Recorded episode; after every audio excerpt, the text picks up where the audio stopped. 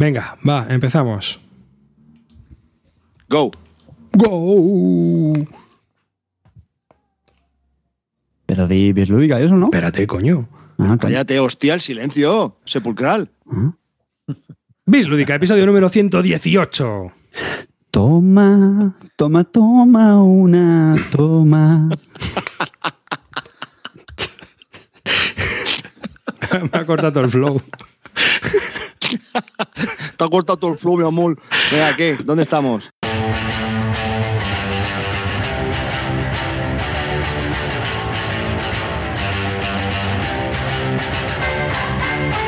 Hola y bienvenidos a este episodio de Bislúdica, un podcast dedicado a los nuevos juegos de mesa. Yo soy David Arribas y os doy la bienvenida a este podcast.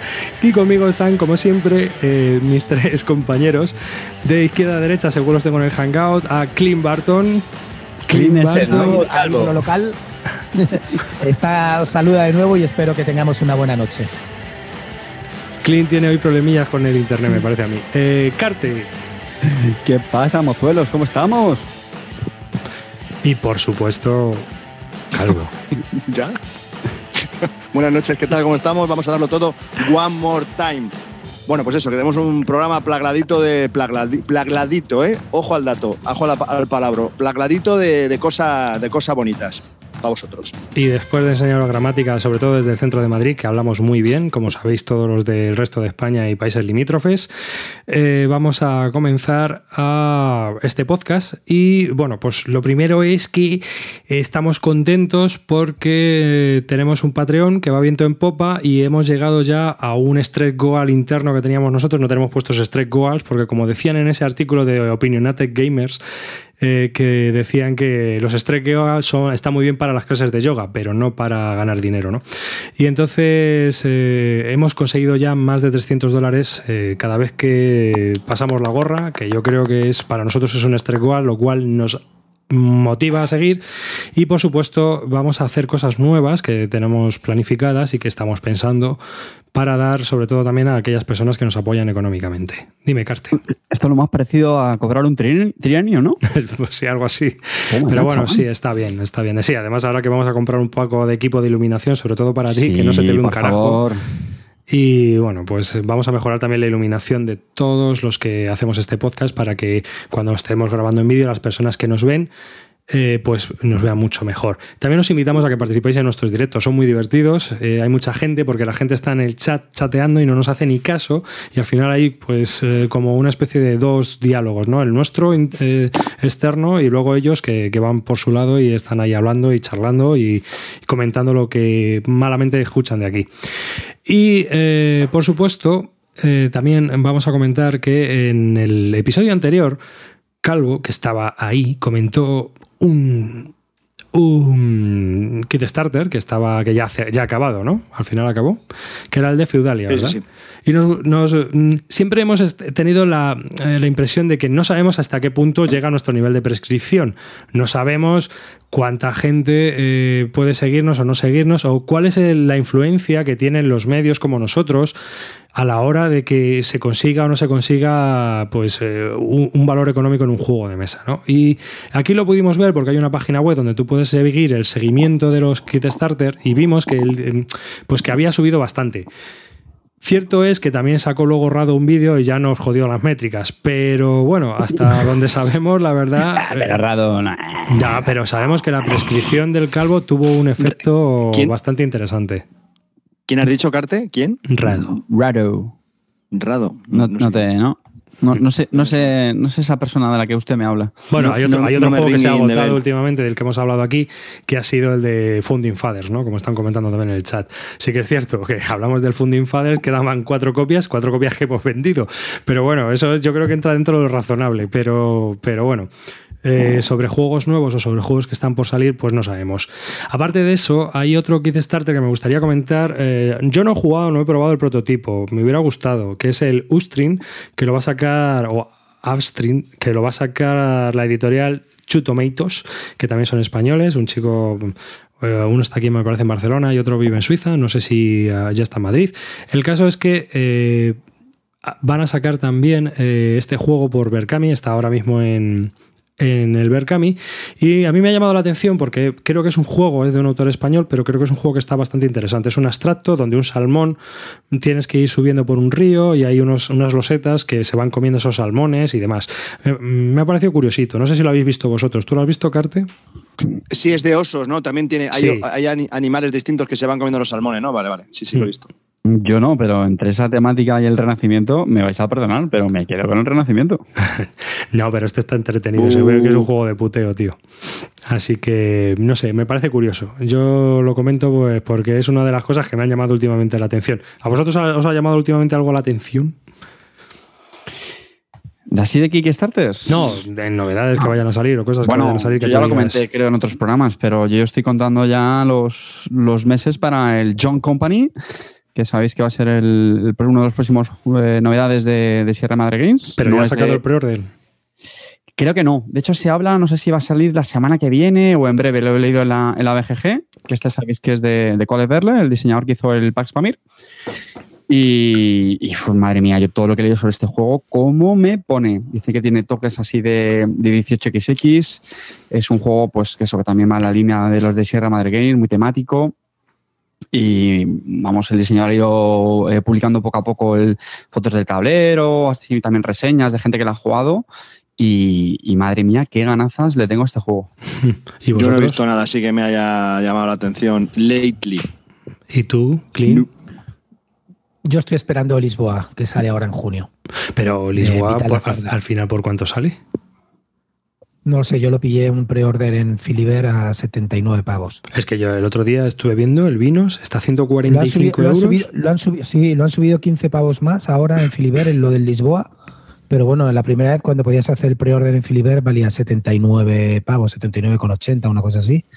Y pillamos un, un pledge entre cuatro y ya está. Y la verdad que, que bien, estoy contento. Creo que sale ahora en junio, no sé si a mediados a finales, y tengo muchas ganas. Y es verdad lo que estuve viendo, lo que has dicho del, del, del, del Viños a 150 pavos, tío. La peña, macho, está perdiendo la cabeza. No sé qué ha pasado ahí.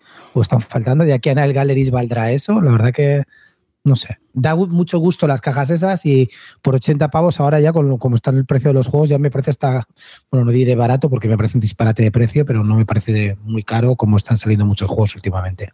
Es, fíjate, se, se criticaba también lo del Feudalia que salía caro. Pero es que esto ya es que me parece que se nos va la olla, vamos. Eso es lo que han conseguido. Que esto ya nos parezca barato. No, pero bueno, yo qué sé, es que tú fíjate ahora el mismo, el mismo pledge vale 90 pavos. Es que, no digo 90, eh, 100 pavos. Eh, me parece un disparate. no sé, es una cosa extraña, ¿no? Pues sí. Y bueno, después de estas esperas, a ver que. Yo creo que ya veremos a ver cómo evoluciona la cosa. ya nos dirás lo del Lisboa. Vamos a hablar un poco. Yo creo que hoy hablamos, llevamos tres semanas sin grabar. Yo creo que hablamos un poco de sensaciones, ¿no? Que es lo que. ¿Mm? Os veo a todos muy pensativos hoy. Escucha un momento. Este- Esto va a ser la sección efímera más larga del siglo. macho. ¿Qué No, se ha quedado- ya? se ha quedado. Sensaciones. no sé. No, Vale, además, pues además, venga, eh, pero sí, es, es sí. algo que el oyente espera, porque muchas veces te dicen, Hombre, te dicen, oye David, a ver si juegas a esto y me cuentas tus sensaciones. ¿no? Y a vosotros también os lo dicen, lo veo en Twitter. Sí, sí, sí, sí, sí. Yo, bueno, yo quiero empezar hablando del Outlife. Es un, es un juego que recibimos del Kickstarter. Eh, no tenía mucha fe, me habló Calvo de meterme en él, confié en él y la primera vez que tengo que decir que no, no se ha equivocado, me ha gustado mucho, me ha dejado muy buena sensación. Eh, he jugado ya dos partidas y la verdad que muy, muy sorprendido. Pillé la, la versión baratera, la de 41 euros. No hace falta nada más. He visto la que trae eh, con las minis y tal. Me parece totalmente innecesarias esas minis para pagar el doble por lo que vale ese juego. Es un euro de colocación de trabajadores, pero, pero que tiene mucho de bloqueo y mucho. eh, no, hay una cosa que me gusta mucho de este tipo de, ju- de juego de colocación de trabajadores y es que no tienes la acción de conseguir otro trabajador adicional o más trabajadores adicionales, que evidentemente en todos los juegos de colocación de trabajadores siempre es la primera opción a la que tienes que ir. En este tienes cuatro trabajadores y se mueven con fuerzas diferentes cada uno y, y en función de dónde se colocan cobran según su fuerza. Me ha parecido muy entretenido, tiene mucho puteo, mucho bloqueo con los demás y la verdad que lo estás pasando mal durante toda la partida y el ambiente este posapocalíptico le queda muy bien. Yo ya se lo dije a Calvo que nada que tenga posapocalipsis puede ir mal. Así es que la verdad que mis primeras sensaciones han sido muy, muy buenas. La gente que lo ha jugado conmigo también se ha llevado muy buenas sensaciones y me ha sorprendido enormemente. Así es que Outlife es un juego que deberíais echarle un vistazo porque es muy interesante y creo que va a, va a salir también en español. Así es que adelante, chicos es una buena opción. Eh, como un euro diferente un poco. Es de los polacos. Sí, sí, es de, los polacos, sí. Bueno, ah, lo publican ellos también, ¿no? Sí, es de la bote yo. Sí. Vale, Pero, Calvos, ¿tú lo has probado? ¿Lo has probado o no? Sí, déjame, déjame. Eh, yo quería añadir unas pocas cosas más a las que ha añadido, a las que ha dicho Clint. Una de ellas es el puteo que dice, es porque eh, tenemos unos meeples cada uno tiene cuatro MIPELs de valores 3, 3, 4 y 5. Entonces tú te vas moviendo con esos MIPELs por el tablero. Entonces cuando caes en una zona donde ya hay otros MIPELs de otros jugadores activos, si tú caes con el MIPEL de 5, le estás haciendo presión al resto de la gente que está allí. Que sean de, que tengan MIPELs inferiores, de 3 y de 4. Entonces ellos tienen que pagarte o recursos o con balas eh, la diferencia del poder de los, de los MIPELs. Entonces, eso es bastante, da, un giro más a esto de la colocación de trabajadores porque te, obliga a pensar si muevo el, el, MIPEL de fuerza 3 o el MIPEL de fuerza 5, ahora lo dejo ahora para moverlo después. No sé, eso me parece que está bastante interesante. Lo, que, lo que más interesante de eso es que estás obligado a hacerlo. Es decir, cuando llegas puteas a todos los que, estén, que tengan menor fuerza que tú y estás obligado a hacerlo. Es lo primero que tienes que hacer. Entonces está muy bien, o sea, porque no es un puteo con un puteo que puede haber making, vale, pues te lo quito a ti en vez de al otro. No, no. Llegas y hay dos que tienen menos fuerza que tú, esos dos pagan. Eso está muy bien. y luego, no sabía que lo iban a editar en castellano, pero está bastante bien porque tú tienes tu, tu, cobertizo, ¿no? Digamos, tu, tu. ¿Cómo se dice? Tu shelter, tu. Bueno, tu cobertizo ahí para hacer tus cosas con varias habitaciones donde vas metiendo a los, sobre, los supervivientes entonces, esos, es, eh, las distintas habitaciones tienen unas habilidades. Entonces, esas habilidades, que es fácil de saber, pero vienen, vienen en inglés. Entonces, bueno, tiene algo de texto, que no es que sea gran problema, pero está, está bien. Otra cosa que quería comentar, o sea, está bien que lo, hagan, que lo saquen en castellano. Otra cosa que quería comentar es la duración de la partida. Son seis turnos que se juegan en nada. O sea, a cuatro personas no llega una hora la partida, ¿no, Clint? Bueno, un poco más, yo creo, hora y media se te va, yo creo. ¿eh? yo creo que yo creo que no. Yo lo juego, tiene un, eh, el juego es de 2 a 4, pero con la edición de Kickstarter vienen las reglas de unas mini expansiones y las reglas en solitario. Se puede jugar de 1 a 4. Me he hecho una partida esta tarde y el bot es bastante, es una horda ¿no? de, gente que hay por ahí y juegan de una manera distinta a lo que jugaría otro jugador. Es eh, bastante, putean más que un jugador y está muy bien, está bastante interesante y bueno, eh, es, curioso, Yo el, solitario lo jugué, yo, también el solitario lo jugué, me ha parecido más apaño que otra cosa. No está mal, no, no dificulta, pero. Bueno, te, sirve para aprender y eso, y bueno, está bien, está, está chulo. no me lo compraría por el solitario. No, no, yo tampoco, no tampoco, eso desde luego. Pero bueno, que es una opción que quería decir que yo lo jugué en solitario solo. Y me ha parecido que está bien. Pero bueno, pues ¿a, qué, ha sorprendido? Yo te juro que no esperaba nada de esto. Me metí, yo que sé por qué. Y, la verdad que es muy interesante. Y todos estos euro haters, eh, pues a lo mejor pueden encontrar algo más divertido, porque la verdad sí que tiene, tiene puteillo el juego. Carte, Carte en el próximo programa podrá aportar alguna opinión, porque el martes lo jugará. ¡Toma! Eh, estamos hablando de Outlife, ¿no? Perdón, es que. Sí, de, 2 a 4 jugadores y entre 40 y 110 minutos de duración. O sea, ¿diríais que no se parece así a ningún euro? Eh, pregunta seria, ¿eh? Sin troleo. No, sí, sí, sí parece a euros. Un aire sí, sí, sí, sí, parece, sí, sí que se parece a euros, pero. No, no, no, me refiero a, alguno. O sea, ¿hay algún euro que así os recuerde, por, no sé, por la gente? Digo, no, por, no, bueno, bien. la verdad que no. Recomendable, ¿no? Entonces, ¿lo recomendáis? Sí, sí, está bastante bien, está bastante bien. Muy bien, venga. Pues y sobre todo el precio de, al precio de 40 pavos, que es lo que va a salir. Si te, las minis de 80 me hace un disparate. Ojo, cuidado, que ya estamos hablando del precio. Eso huele a hilo de ventas y ya Clean está hablando del precio, ¿eh? Cuidadito con eso. No, vamos a ver, yo joder.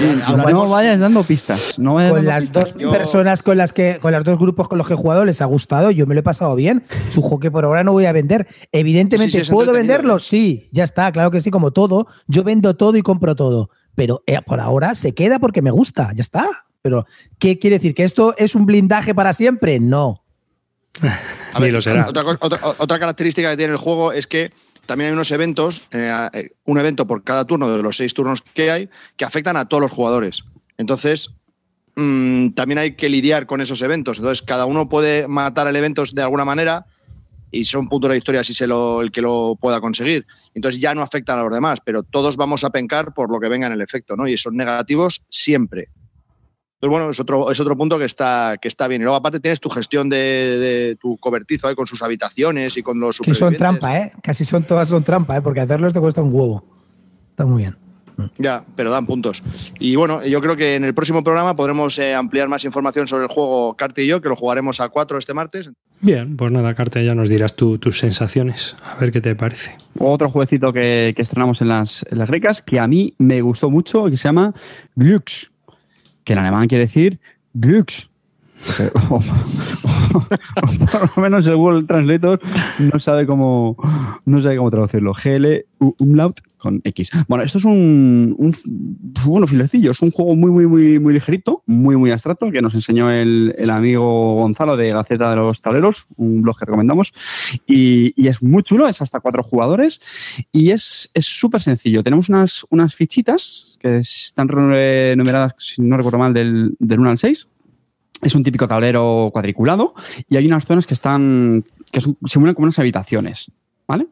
Y entonces lo que tenemos que hacer es con las fichitas, las vamos colocando por el tablero y eh, pues las tenemos que meter en estas habitaciones que te digo para hacer unas mayorías al final de la, al final de la partida. Entonces es el típico juego abstracto que al principio te parece una chorrada como un piano y realmente es súper sencillo de reglas, son tres reglas básicamente, pero que al final, a mí, perdón, a mí que va pasando la partida, le vas viendo las gracias, le vas viendo utilizas, porque el juego tiene bastante bastante puteillo, ¿vale? Porque puedes pisar a las fichitas de los, de los demás, robar las mayorías en estas habitaciones que os comento, y le vas viendo mucha la gracia. Incluso puedes bloquear los caminos, porque cuando pones la siguiente ficha no puedes saltar otra ficha, cositas así, ¿vale?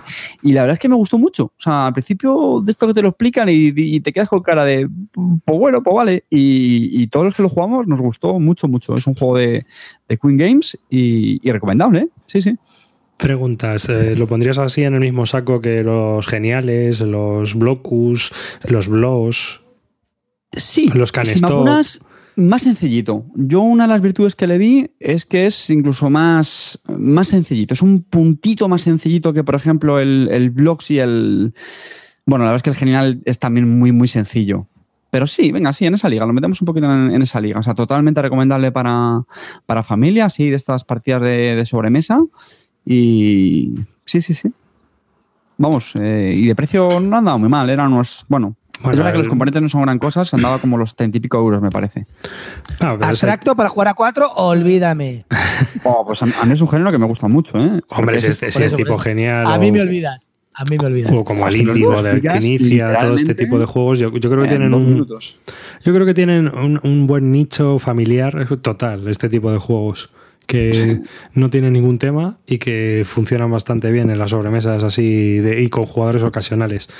O sea, que es, es, un juego típico que yo, Estas cosas están muy bien para regalar también, ¿eh? O para tener algunos si viene gente fan de, y le apetece jugar a algo y no es jugona. ¿No sí, creéis? sí, os digo que, vamos, pon aquí en la ficha 30-45 minutos y efectivamente creo que, que tardó eso la, la, partida. Eso sí, mm, son de los de jugarlo a, a cuatro mejor. Pues es lo típico juego de mayorías que siempre se disfrutan cuando hay más, más jugadores. ¿Tú, Calvo, este no lo probaste? No. Pues Calvo como yo, abstracto, una horita, cuatro jugadores, olvidarnos. No, a Calvo sí que le gustan este género, ¿no? Ya, sí, pero lo vi ahí y tiré, saqué la, la tinta del calamar, hice el pulpo y hice... Que sí, escucha, escucha, cuando lo sacaron, porque es que la, la verdad es que es, es, un poco feo. O sea, para ¿Tinta del calamar game, hiciste o qué? Sí, tiré la tinta del calamar. ¿Me has oído, Calvo? Es que tiene unos colores muy disco.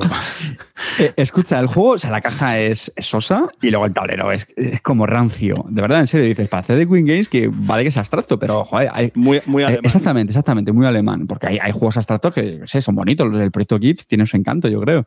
Pero no tienen nada que ver con esto, por lo que yo veo, vamos. O sea, son, son juegos totalmente distintos. Aparte que No, el no, no, Project no, Keep no. es uno El contra uno. son- Exactamente, Y exactamente. esto es un juego más familiar, así. Sí, bueno, sí. los otros son muy sencillos también, pero tienen chicha luego a la hora de jugarlos. Sí, sí, sí.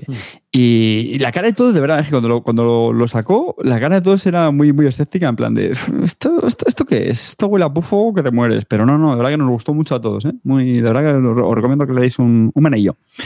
Hombre, también te- te- teniendo en cuenta quién lo sacaba a mesa, pues normal que estuvieseis todos un poquito acojonados. Pero bueno.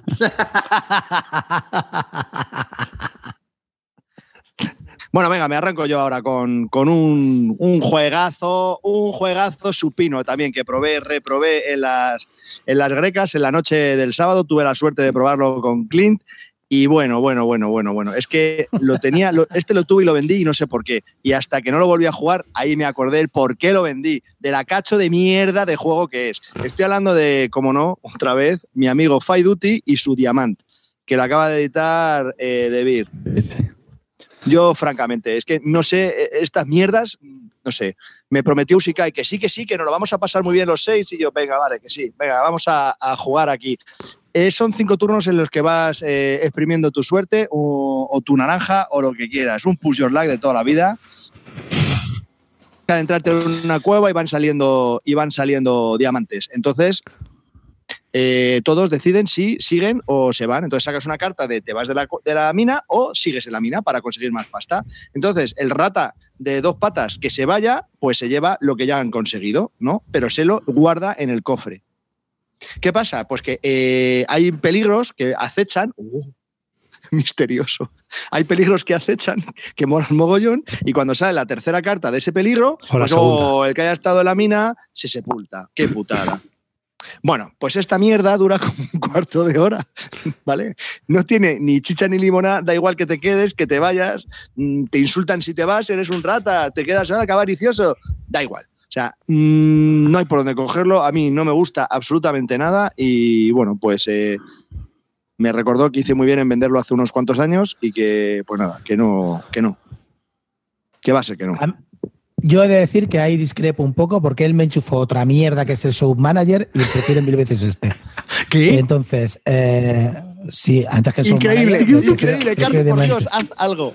Es increíble, tío. O sea, es que me hundió Pero- la puta partida. Habla- toda la partida. Ahora hablamos de esa mierda de juego. Pero Que ¿a qué jugaste? ¿Al Atlantic Star o al Show Manager?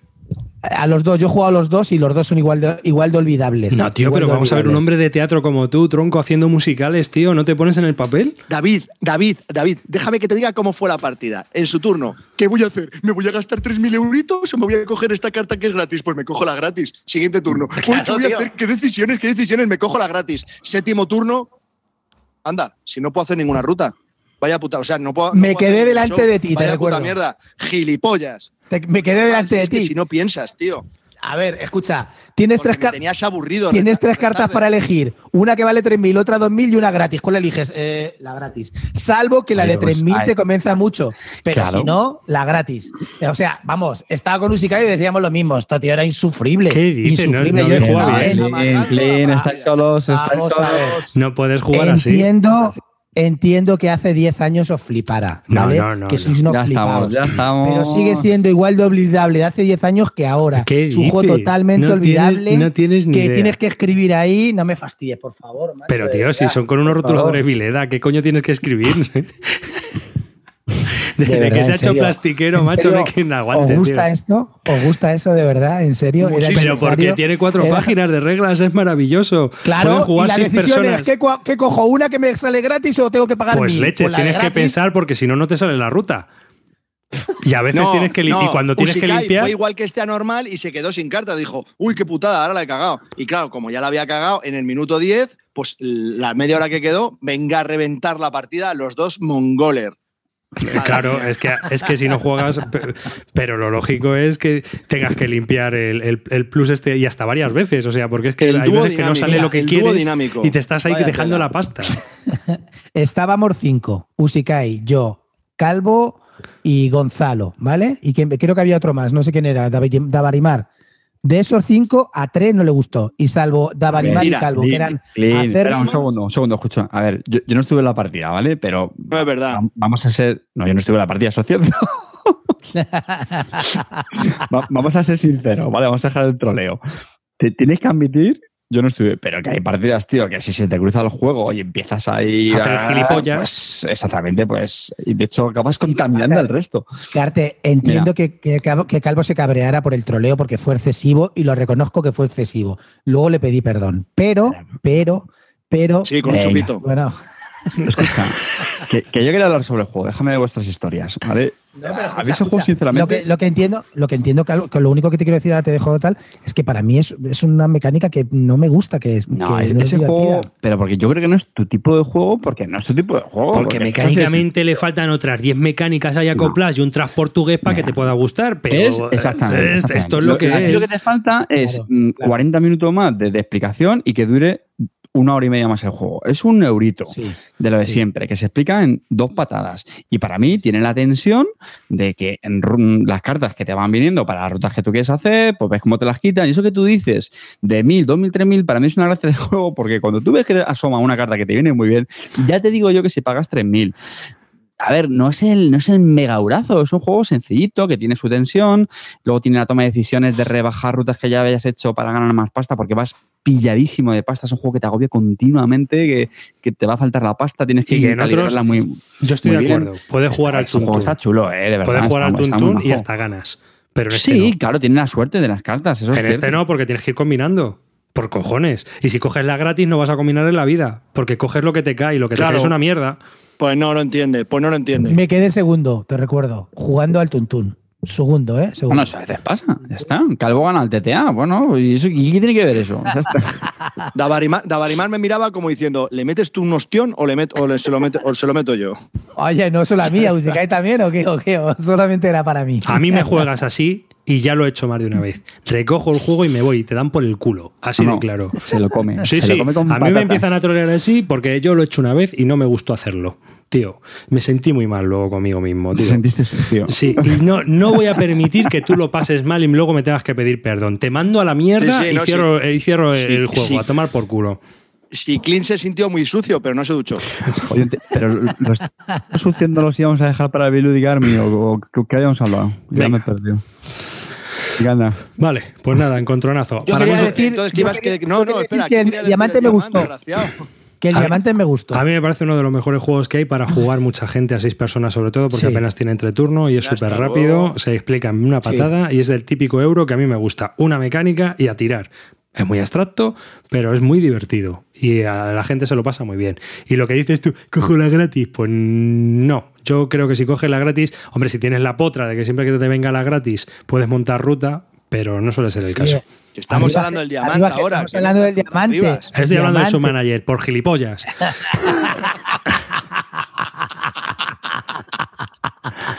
y ahora el diamante. Aquí hablamos de lo que nos da la gana. que sí, El diamante. El diamante. A ver, Calvo, ¿cómo decirte? Un diamante para siempre. Tienes razón. O sea, a mí yo también lo he tenido. Además, tío, ¿sabes quién me compró a mí ese juego? Un pavo americano que trabajaba en Google en Suiza. No. Y lo sé porque se lo tuve que mandar a las oficinas de Google. Y yo decía, ¿y este pavo que trabaja en Google? ¿Cómo se ha comprado esto a un español Digo que debería ser inteligente, ¿no? que debieron de costar más los, los gastos de envío más que la caja del juego? O sea, es, no sé, no me vamos, es una ¿Qué cosa juega curiosa. ¿Qué juega Ken? Hombre, es un push your look muy tonto, donde el 90% de la caja es aire. Y sí que es cierto, a mí no me comparen, macho, pero por favor, es decir que son mejor que el Show Manager, venga, por Dios. Yo no digo que sea mejor, digo que para mí me lo paso mejor. Lo has a dicho. Lo has dicho, lo has dicho. Que me lo paso mejor. Pero ¿quién O sea, te va a creer? ¿Quién te va a creer? Escuchadme un momento, tres segundos. Partiendo de la base que a mí esos juegos no me gustan, ninguno, ya lo sabéis. A mí ese tipo de filler me cago en ellos, no, me- no tengo ningún interés. Los juego pues por, para pasar un poco el rato y estar ahí entre todos y tal. Pero si tengo que elegir a uno de los dos jugándome, lo paso mejor al Diamantes. Que yo no te digo que sea mejor o peor juego, me dan igual porque no me interesa ninguno de los dos en realidad. Pero me lo paso mejor al Diamantes que el Show Manager. Ya está, nada más. Eh, estoy, estoy viendo las estadísticas de, de los seguidores y ahora mismo Clint te acaba de perder cinco seguidores gracias a tu aportación. Clint, muy bien, a ver si llegas a ser peor que yo. Bueno, pues nada, diamantes. Pero se ha vuelto a reeditar ese juego ahora, ¿no? ¿Lo ha sacado de Vir? Ah, otra vez. Sí, lo sacó de Vir ya, ¿no? Pues lo ha, lo ha hecho una cajita más pequeña, Menos mal, afortunadamente. por lo y menos es más pequeña. Cosa monísimo, monísimo. Hombre, es un push your. O sea- no sé, a mí, para mí es que no tiene gracia. Entonces, pues ya es como todo. Si te gusta y te parece entretenido, vale, pero pff, lo que dices tú, al final es mm, me salgo, me quedo, me salgo, me quedo. O sea, no tiene, no sé, Eso, un pico y, pico. Y, luego, y luego que puedes hacer unas rutas que, claro, que tú ríete tú. Sí, pues bueno, pero vamos, es, es lo que es un juego así, más party que otra cosa, yo diría. Ah, venga, pues voy a comentar yo. Yo es que tengo. La verdad es que no ha sido muy. Va, venga, Baseball Highlights 2045. Toma ya. Lo probé el otro Venga, día. Toma, arriba. Vamos ahí, arriba. Un deck building. Y bueno, está entretenido, está entretenido. Es un deck building curiosete, está chulo. La calidad de las cartas es un poco chuchú. Y bueno, eh, pues lo- lo- los gráficos tampoco es que me apasionaran. Pero la verdad es que el juego, las mecánicas y cómo está montado y tal, pues está chulo. Te haces ahí tu mini baraja de 15 cartas que tienes que, que ir rulándola y la tienes que ir mejorando. Y me gustó que estuviera tan limitado las 15 cartas y, y un poco el combate ese. El combate pues me recuerda a estos juegos de cartas como el Blue Moon o es todo esto, ¿no? Donde tú vas intentando en una ronda hacer más puntos que el otro. Me pareció curioso. Mm, Es un juego bastante curiosete. Es un juego que yo estuve siguiendo hace tiempo, pero bueno, como son de building, yo los de building no los suelo adquirir, no es una mecánica que me apasione, pero sí de decir que como juego me pareció que está bien hecho y bien desarrollado. Sí, es recomendable si te gustan los de building. No sé vosotros que también lo habéis probado, ¿no? ¿Qué os parece? A mí me parece que está bien, aceptable, mm, pero es carísimo para lo que me puede aportar. Me parece absolutamente obsceno lo de caro lo que es y para mí es prescindible totalmente. Es y el modo en solitario es lamentable. Es de los del vinos a 145 pavos, o sea que, ¿qué me vas a contar? Sí, sí, sí. Es, es horrible. ¿A cuánto lo jugaste? editorial A está. dos. A dos, ¿no? Yo es que creo que es el número. Nosotros solo hemos jugado a dos, ¿no, Calvo? Tú solo has jugado a dos también, ¿no? Es que es para dos. No, se pueden jugar más gente, me parece. ¿eh? Sí, se puede jugar más gente. Se puede jugar yo creo hasta cuatro. No me preguntes cómo. Pero son dos partidos, pero son dos partidos, Son me parece. dos no partidos, me parece partido. que se hacen uno al lado del otro o algo de eso, ¿no? Me parece que era algo Ah, así. Bueno, hay varias, hay varias variantes, hay varias historias. y A mí es que me suena. ¿eh? Que se puede hacer, no sé. Bueno, Sí, no, sí. Al final del libro vienen como, de las reglas vienen como varias variantes que. pff, bueno, Pero y para vamos, que jugar es a un, tres juego, también viene una variante. es un juego para dos. Es un juego Sí, para sí, dos. O incluso mejor, si tienes un iPad, jugarlo en el iPad. Que yo creo que esto es que lo bueno Es de, de los de-. ¿Eh? Es más barato. Y además lo bueno de los de building es que en, en los, en los dispositivos móviles se juegan guay. O sea, porque vamos, Sí. mm, es una de las mejores mecánicas para jugar en un dispositivo móvil. Se juega de narices con, con esa- esos juegos de cartas. Yo lo juego mucho en, en, la- en el, en el iPad y me gusta mucho. Lo tuve en físico y lo vendí porque prefiero jugarlo en el iPad. No tengo que barajar, no tengo Claro. que tal. Tiene un poco la gestión de cartas difícil, difícil porque en realidad tiene una cosa rara que es que se interrumpe como el turno y es un poco una situación, no es que sea difícil el juego porque está tirado a jugar, pero que hay una interrupción de turno, entonces eso te lo hace directamente el ordenador y es mucho más fácil. Y, la verdad que lo juego bastante, me gusta, pero sí que es verdad que tiene un recorrido limitado. Una vez que ya ganado seis partidos, tampoco te apetece jugar más. ¿Lo habéis jugado vosotros en, el- en la versión del Android? No, la verdad es que no, yo no. Pero vamos, que yo creo que es una. Que, que muchos de estos juegos de deck building se juegan bastante mejor en, en dispositivo móvil. Por lo menos esa es mi impresión. Aunque bueno, jugarlo en físico y eso, pues estuvo bien, la verdad. Está entretenido. Por lo menos para echarle unas cuantas partidas. Lo- el handicap de lo que dice el calvo, que es carísimo. Incluso para los materiales que trae, que tampoco es que. Y aparte de que es caro, y luego abres la caja y está vacío aquello, ¿no? O sea, a no ser que compres chorrocientas Es expansiones. que tiene expansiones, pero es que equipos muchas, tiene para aburrir. eh, por lo que me estuvieron contando, muchas son eh, de juegos de juego, eh, o sea, son los equipos iniciales, o sea que es que tampoco añadan mucho a- al juego. Es con lo que Y empieza. luego más robots y más mierda. pff, es una mierda Ya me imagino. No, ahí lo que puede, lo que quiera sacar. que no. Ah. Venga, Clean, a ver, ¿qué. Eh, bueno, quería hablaros de la, de la trilogía del RUR, que son juegos que saca la editorial Spielworks. Y bueno, menos el, el inicial, eh, que es el último que ha salido, que no lo ha sacado Spielworks porque se ve que no llegó a un acuerdo con el autor, pero es una trilogía de- del mismo autor. Y, y el, y el que tuve la oportunidad de jugar eh, fueron, fue, fue a dos. eh, Ya, Ahora se ha caído ya del todo.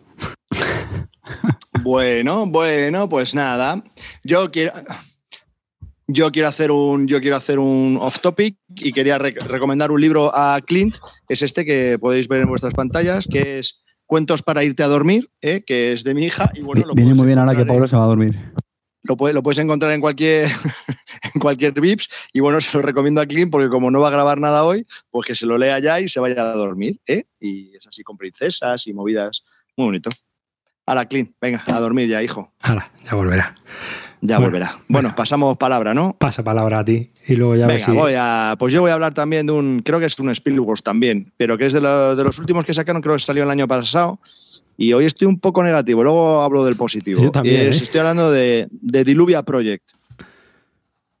Pues bueno, chicos, eh, no me sé mucho la historia de este, pero sé que ha salido con una edición muy, muy limitada, muy pocas copias, eh, ha tenido muy poca repercusión, un talero gigante con un montón de cosas por hacer, mogollón de losetas, tienes que construir unos edificios ahí en, el aire, no sé, colocación de trabajadores de toda la vida, pero con bastantes sitios donde poner fichas y bueno, un tablero central entre los cuatro jugadores, me pareció que estuvo bien. Seis, seis y medio. Bueno, vale, se puede jugar, pero vamos, no, no llega al nivel de otros Spielworks. Eh, es aceptable. Mecánico. Diluvia Project es aceptable. Sí, con los dos que lo jugamos les pareció lo mismo. Nos pareció normalito. Que está bien, es un juego que está bien, funciona, pero no, no te dice nada, no aporta nada. Las reglas son un pelín, pues eso, de las de media hora y la partida de dos horitas largas. Bueno, bien, va. Esperamos que tampoco Diluvia Project no, no está hecho para mí. Yo quiero hacer una reflexión al hilo de la, de la opinión del Calvo sobre el Diluvia Project y es, ¿no creéis que cuando tenemos una opinión sobre una novedad que hemos estrenado, como la que acaba de decir Calvo, realmente es un fracaso es decir, en mi opinión, ya un juego a estas alturas, ¿vale? Hablo por lo menos en nuestro caso. Dar ya muchas cosas. Un juego en el que simplemente te parece correcto, como muchas decíamos por aquí, de verdad que nos parece un fracaso. Lo digo, fracaso no lo digo para el juego, lo digo fracaso, a lo mejor no es la mejor palabra, pero una pérdida de tiempo. Final estará un juego que muchas veces la explicación suele ser, no voy a decir larga porque en este caso no lo sé, pero ponle 20 minutos, 30 minutos la partida para que al final acabes y digas, pues bueno, pues está bien. A ver, a mí me gusta estrenar juegos, ¿vale? Pero de verdad que cada día estoy más convencido de que le quiero dedicar menos tiempo a estrenar juegos y más a, a los que de verdad me gustan cojones. Hay cientos, cientos de juegos, tío, que me encantan, macho. Insisto, me gusta estrenar novedades también, pero intento ahora mismo que, que la balanza sea más a rejugar. Y con esto llevo ya tiempo, pero es que cada día inclino más la balanza. O sea, y luego también son épocas, ¿vale? Luego llega la Essen, yo, me olvidaré de esto. Hombre, David, yo estrenar novedades. Estoy muy de acuerdo con tu reflexión. De, jugarlo y todo esto. Pero Mm, y sé que no queríamos hablar de la Grey Casa Clan, pero es que en este lo he tenido clarísimo. O sea, yo me he pagado todo el fin de semana. Creo que he jugado solo a, dos novedades, que una ha sido Clubs, para que seáis una idea. Y encantado con todo lo que he rejugado, tío, que eran juegazos, tío.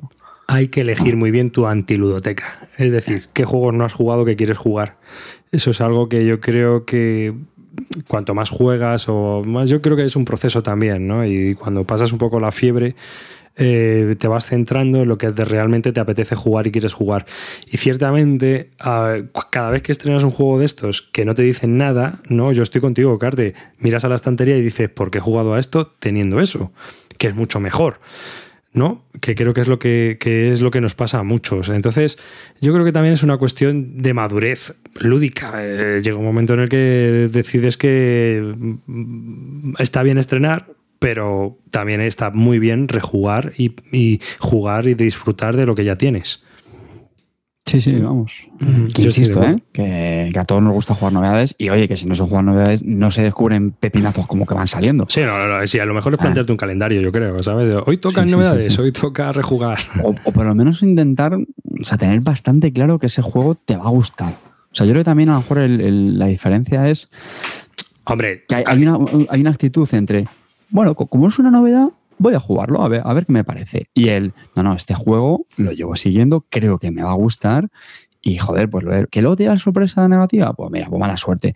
Pero yo ya esa mentalidad de voy a jugarlo porque es una novedad que no conozco y así ya, oye, ya uno más que opino, yo cada día lo tengo más claro. es, como, eh, mira, más fácil. El ejemplo que está diciendo Clint, ¿no? El Clint no había jugado entonces al, al Anti-Star. Pues chico, si a lo mejor no te iba a gustar ese tipo de juego, yo es que lo veía claro. O sea, yo me hubiera quitado de la partida. No, no, oye, juego otra cosa que ya, ya me busco yo la vida. Yo no he jugado al caverna, por ejemplo. A eso me refiero, exactamente. O sea, porque para, no sé, porque sé lo que me voy a encontrar. Mm, es una experiencia que no quiero vivir. directamente. Dime, Calvo. Pues lo mismo me pasa a mí con el Kanban.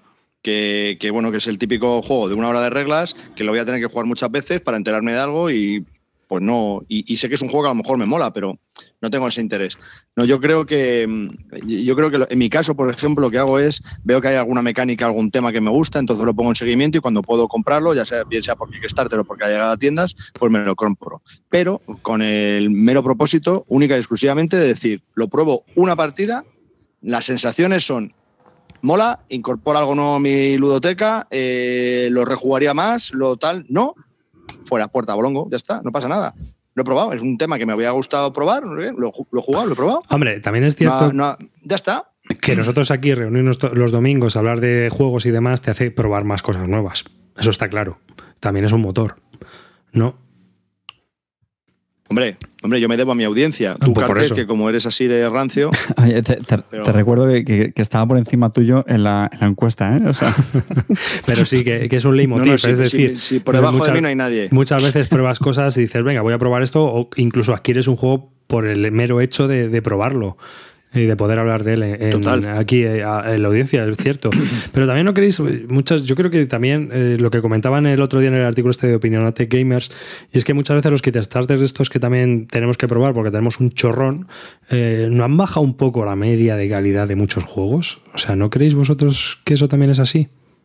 Sí, yo Tiene muy poca vida los juegos de Kickstarter en, en, general. Salen muy buenos juegos, pero también sale mucha morra ya. Haciendo un repaso genérico. Es que hay muchos juegos en Kickstarter, hay muchísimos juegos. Es exagerado.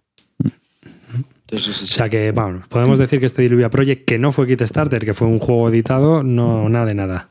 Más de un, a, mí no me, a mí no me ha dicho nada. Lo, lo tenía ahí en seguimiento, me pareció el tema bastante extraño, el tablero molaba, pero al final no me lo compré porque salía carísimo, como siempre.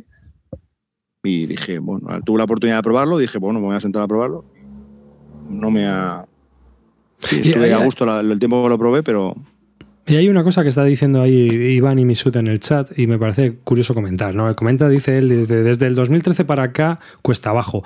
Yo no creo que sea una cuestión del año, yo creo que es una cuestión de experiencia nuestra. Cuanto más años llevamos, totalmente de acuerdo. ¿sabes? Si, si, hay alguien que ha empezado hace dos años, no te va a decir que desde el 2013 para abajo, te va a decir que, que va, hay un montón de juegazos en estos últimos años. Yo tengo la estantería llena de juegazos, pero claro, si comparas con gente que lleva más años, obviamente, yo no creo que sea una cuestión de que cada año las, las, novedades sean peores. Yo es que creo que cada año has visto, es como el cine. O sea, cada vez que cumples un año y ves una película, esta ya la he visto, aunque no la he visto. Y es así, ahora va a pasar esto, ahora va a pasar lo otro. Ahora, es que ya lo has visto, porque lo has visto antes en otra película. ¿no? O sea, que yo creo que muchas veces también se repite. Puede ocurrir también que haya años peores, pero en general yo creo que es una cuestión más de experiencia que de otra cosa. Clean, lo intentamos a ver si ¿Has calentado la fibra o no, Clean? ¿Has ¿Le calentado? ¿Le has dado un masaje? Desesperado, tío. 300 megas de fibra óptica para nada. Pero bueno. Eh, nada, estaba hablando del Rages Far este, del Rustis Far. Un juego que me ha gustado muchísimo, me ha parecido muy temático. El problema está que es inalcanzable, no, no, se puede conseguir. Lo van a editar ahora este año. En cuanto salga, me lo voy a comprar seguro. Del mismo, del mismo estilo que el Colan Colony, es un juego pues duro, que no es para todo el mundo, que tiene miles de. Tiene como todos los juegos de Spielworks que habría que matarlos a esta gente porque hacen un reglamento infumable, sobre todo muy mal estructurado, que hacen muy, muy difícil el aprendizaje del juego con lo cual, eh, bueno, si tienes la suerte que te lo explican como tuve yo, la verdad que los disfrutas mucho. Pero si tienes que enfrentarte tú a ellos, pues es un juego que no es amable para, para, para enfrentarte con ellos. Con lo cual, eh, ya os digo que si tenéis la oportunidad de jugarlo, no desaprovechéis esta trilogía del Rule junto al Colan Colony y este Russet Far. Me ha encantado. Haspel Next, que también lo jugué, es un juego mucho más ligero, nada que ver con estos dos, que también está bien, pero claro, estos dos son crema, crema y ley, señores. Entonces, eh, si podéis, eh, si los, los, que sois amantes de, de euros duros, podéis, eh, tenéis la oportunidad de jugar a un Colan Colony que os lo expliquen Arkwright o este Russet Fart, no lo desaprovechéis porque no se dan muy a menudo y yo la verdad que lo disfruté mucho. Me quedé el último, pero me, me, me lo pasé como un enano en la partida y pues no sé, ya os digo, pues es, es, verdad que a lo mejor perdido entre las novedades y todo lo que va saliendo no, no se disfruta igual, pero la verdad que se agradece mucho estas oportunidades de juntarte con jugones y que ellos te expliquen juegos. Que lo que estabais comentando antes, muchas veces a mí yo ya estoy intentando cada vez jugar menos a novedades por no explicar juegos, ¿sabes? Y por no preparármelos. Es que siquiera porque sean mejores o peores. Son explicar y por hacer una primera partida que siempre sale mal y que es de prueba y que en realidad has perdido tres horas de tu vida pudiendo jugar a juegos que, que ya conoces y controlas bastante. Sí, también es una muy buena, muy buena razón, la verdad. Ciertamente, si has jugado, ya lo tienes controlado y, y está clarísimo. ¿El Rusty Far ese no le tenías tú, Calvo? No, yo tuve el Colon Colony. Es que el Rusty Fart fue imposible de conseguir. Hicieron también una tirada muy, muy, muy limitada y creo que solo lo hicieron en para Essen o y poco más. Y ahora se consigue a precio de, de oro. Lo van a reeditar este año. Yo cuando fui la primera vez a Essen lo vi por 80 euros y ahora me estoy pegando cada día contra una puerta un cabezazo por, por no haberlo comprado en ese momento que me parece un disparate de pasta. Clean. Y la verdad que, bueno, sí. No me ha quedado claro si el Rusty Far es territorio Barton. es territorio Barton, sin lugar a dudas. Es un juego otro. muy recomendable, pero el problema que hay es que es, in, es, inencontrable, la verdad que es una... Pero ya os digo que no es para todo el mundo, ojo, eh, que esto no es para todo el mundo, esto es para jugones duros y de verdad que se quieran enfrentar con un reglamento pues árido, árido, de verdad. Es un juego de esos, tipo Euro Mega Monster, que lo juegas y luego cuando tienes que volver a jugar, arreglar las reglas, que no te acuerdas de nada el, porque está todo desconexionado. Los reglamentos de esta gente eran un desastre, ¿no? Los de, los de Spielberg. Track, Total, track sí, portugués sí, sí. O, o, no.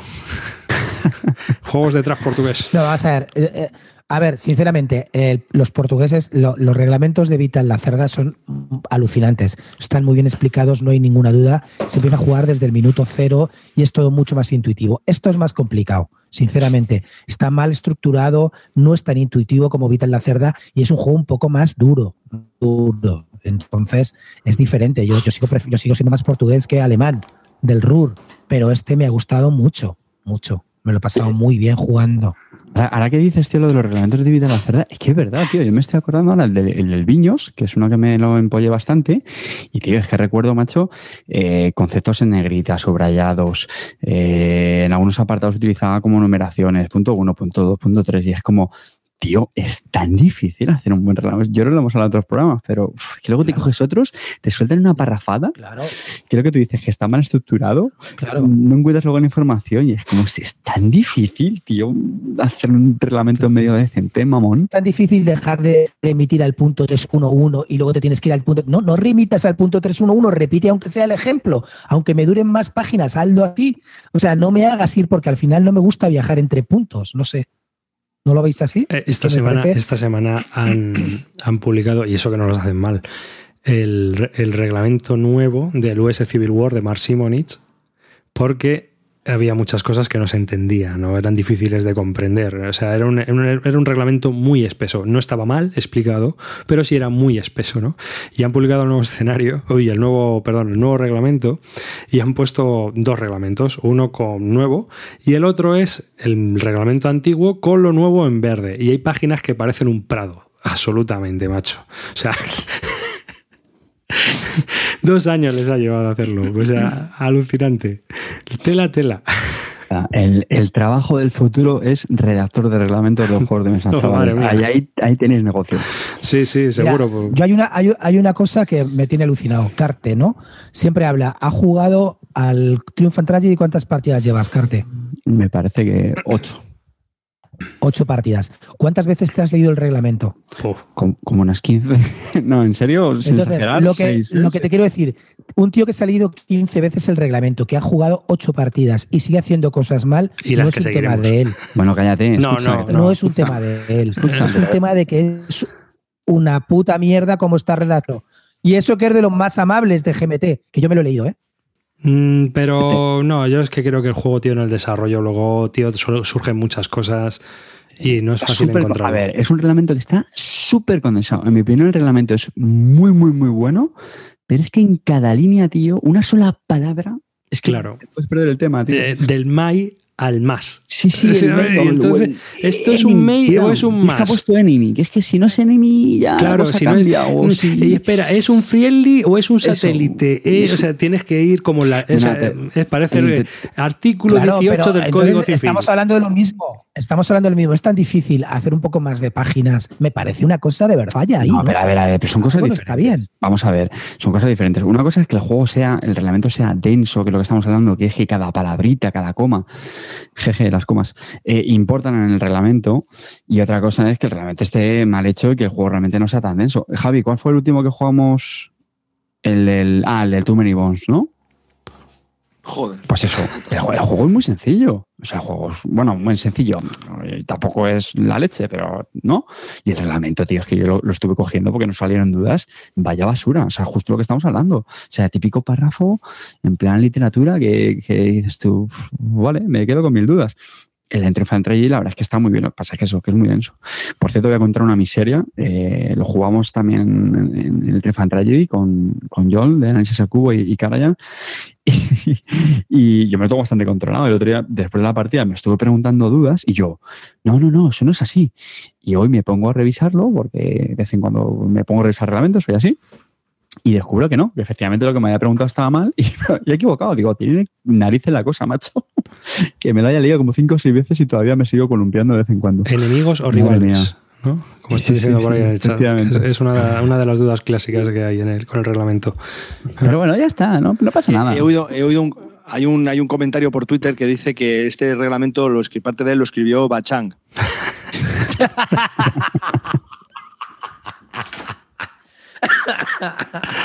Seguro. Además, es más, no sé si lo sabes, pero codiseña su manager, es un ayudante de Virgen. Pero escucharme un momento. Yo, eso yo he leído ese reglamento y, y- y he de reconocer que junto al Churchill son de los reglamentos mejores que he visto de GMT, de los mejores. Pero sí que es verdad que toda la gente que lo juega al final, macho, eh, comete errores. Eh, Es que no- es, es inconcebible. Yo qué sé, si me he leído 15 veces el reglamento de- del Colan Colony, te juro que sé jugar y que no voy a cometer ni un puto error. Ya, Lo pero es siento, que- pero es, es así. que- es y no que- creo que sea mucho, mucho más complejo. Es- es- de verdad que no, ¿eh? No, pero las interacciones que pueden ocurrir, o sea, porque tú vas, tú estás, tú estás jugando ahí en, un juego en el que, bueno, más o menos está muy todo, todo muy estructurado. Pero aquí se, se dan asociaciones porque hay mucha interacción. Entonces, eh, eh, uno de los jugadores puede hacer algo que, claro, te quedas pensando, ostras, esto se sale de lo que tu cabeza ha montado como reglamento normal y tiene que buscar la solución. Y claro, es lo que dice Cartea, está en una palabra, en un párrafo, en una sección y tienes que buscarlo, en medio de la partida, no es fácil. ¿Sabes? O sea, Claro. es- yo, yo, yo, tengo, yo siempre tengo una coña con los, con los wargames que sois vosotros. Y es que eh, estáis jugando una partida y no estáis jugando porque estáis leyendo el reglamento mientras estáis jugando. Siempre tenéis uno en la mano un reglamento y el otro revisando y no sé qué, no sé cuánto. Ahí no se puede disfrutar, macho. Lo siento. Lo siento. Yo, por ejemplo, cuando juego con, quedo con mi amigo, con Jaime, que es un wargamer de toda la vida, digo, ¿te lo controlas? Sí, pero te lo controlas con los ojos cerrados sin mirar reglamento, sí. Si no, entonces, entonces lo jugamos. Y si no, no vengas. Así de claro. No me apetece estar leyendo mientras estoy jugando todo el rato. Me saca de la partida y de vuestro rollo temático y de la guerra. ¿Es así? pero Eh, eso bueno, es- eh, yo clasista, eso lo hago, el clasista. lo hago en solitario, pues, luego juego a su manager bien, pero eso son otras cosas, ¿vale? Pero sí, lleva Todo lo que está diciendo Clint Leemos esta mucho. noche. O sea, no, no, no vengas a mi casa si no te sabes Sí, el sí, manual sí, sí, perfecto. sí, sí, eh, no voy a explicar un juego más en la puta vida porque ya. O sea, Clint, ¿qué te ha pasado? No, vamos a ver. qu- Quiero decirte, yo jugué al Command, a- al Command Commander, tío, eh, sin controlar el reglamento y eso fue un infierno de partida de Bueno, tres horas leyendo clean, reglas. clean, pero Esto aquí también- sale aquí este no sé qué y sale tal no sé cuánto. Eso, no, eso era un input infierno, ver, tío. Clinito. Entonces yo prefiero jugar. a- Dime. Hombre, a ver, eso está claro que los wargames es más acentuado, eso, eso no lo discute. Está la típica frase que de un wargame es dos tíos contra el reglamento, pero que eso te pasa en cualquier juego que no tengas el reglamento medianamente controlado. Ya está, no pasa nada. Pero eso pasa en todos, sí, efectivamente. Pues digo, para los wargames es verdad que es un poquito más exagerado, pues porque las reglas son más densas y hay que saber dominárselas mejor, pero bueno, ya está, que no pasa nada. Da- da- David, yo, yo tengo una teoría. Creo, creo sinceramente que las reglas de un wargame no son más densas, están peor explicadas. Ni de coña, Clint, ni de coña, Clint, ni de coña, déjame, tío, pues. déjame, déjame decírtelo. Es decir, si me he leído 15 veces un reglamento y sigo fallando, entiendo que a lo mejor no soy yo. Eh, eh, aunque tú lo defiendas a muerte, entiendo tú. que si me he leído 15 veces un puto reglamento como te has leído tú, el Triumphant Tragedy, tú. no puedes seguir fallando, Carte, lo siento, macho. O si no te suspendería, suspenderías cualquier examen a la primera, no puede ser. O sea, que son algo juegos, falla ahí. pues que es muy espeso. Es un juego muy espeso. Clean, que me lo he leído como ocho veces, o yo qué sé. Me has dicho 15 antes. Bueno, pues 35. No, no, no, no, no. no. No sin bajes. Exagerar, sin exagerar, te juro que me lo he leído unas seis veces. Porque mira, si te he dicho. Tengo el dedo. Si te he dicho que he jugado ocho partidas, en casi todas me lo he leído antes de jugar, tío. Antes. En casi todas. Y, y- y es así, tío, no pasa nada, insisto, es súper denso. O sea, y no me lo compares con cualquier euro, por muy duro que sea, tío. Si es que es así de sencillo. ¿Puedo hablar? Venga, ya. Sí. Quiero hablar. Vale, a ver, una- un, un temita, a ver si, a ver si logro entre todos llegar a un consenso con esto. Vamos a ver, tenemos que diferenciar muy claramente lo que es un Eurogame de que es un Wargame, ¿vale? Clint, tú para un Eurogame nos cogemos, tú y yo nos sentamos, venga, vamos, eh, que este juego de qué va, pues no sé, vamos a leerlo así un poco por encima, pues podemos empezar a jugar, da igual.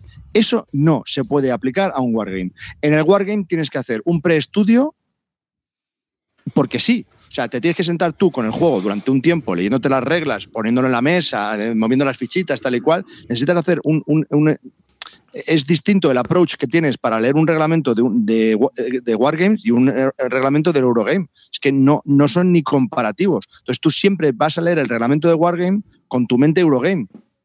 Y no, tiene, es, es totalmente distinto. Te tienes que sentar, tienes que desplegar el mapa, tienes que leer paso a paso. Pero luego hay un, un ejemplo explicado al final donde te vienen las mejores. O sea, Eh, en las- los ejemplos, los ejemplos explicados de Gem, los ejemplos explicados de GMT son la mayor basura del siglo, porque tú haces el playbook, hater, tú haces el playbook. hater, Vamos a ver, haces el playbook del de- del del, del Triumphant Tragedy y no sabes jugar, joder, y es así.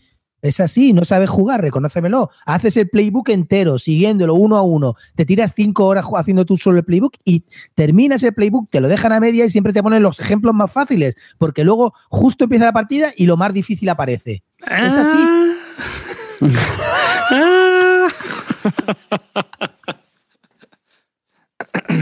Ah, ¿eres tú o es el juego?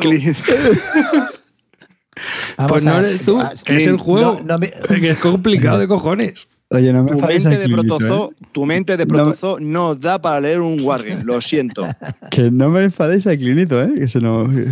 Ah, Mira, Lev dice, yo aprendí con el ejemplo del Churchill. Es que el Churchill no es un ejemplo. Yo el Churchill lo veo como un, euro, eh, como un Eurogame, porque el Churchill se aprende súper fácil. Yo me leí el Churchill, me hice el reglamento y lo jugamos prácticamente sin errores, prácticamente sin errores en la primera partida. Y luego hemos seguido jugando más y no ha habido prácticamente errores. El Churchill no tiene nada que ver. Estamos hablando de juegos, pues eso, Combat Commander, el, todo este tipo de juegos que, que vosotros que son alucinantes, Triumphant Tragedy y todos estos juegos que ya son más complicados. No. El, el- el- el- el Churchill para mí es como, un- como- pues como puede ser el Guerra Fría o un Struggle. Nada que ver. Y los, que, que y ver. los que necesitas maestro Jedi, ¿eh? Bueno, como el claro, ASL o el OCS. Como los quieres tú aprender solo, flipas en colores. Y el, y el Pax Renaissance. Pero sí, hay que lo, único que me. lo- claro, bueno, efectivamente, el Par Renaissance. El Renaissance es el típico ejemplo de, de- de un tío que hace unas reglas como, lo, como los Wargame de hace 80 años. Vete al número 3.2.1. Si, si quieres hacer esto, vete al ejemplo de 4.3.2 y tienes que jugar, leerte un reglamento saltando todo el rato de un lado para otro. Vamos, una basura. O sea, es infecta. Una basura infecta. Ese club con, con, con, con el maestrillo de Wargamero de los 80 Oye, ya- llamad a, a la hora de redactar la regla. llamad a limpieza que limpien la, la bilis que ha dejado Clean ahí suelta en... Bueno, seguimos avanzando. Hemos hablado de Rusty Far, nos hemos enrollado mogollón. Y venga, Car, te digo tú uno. Luego voy a que digo yo otro.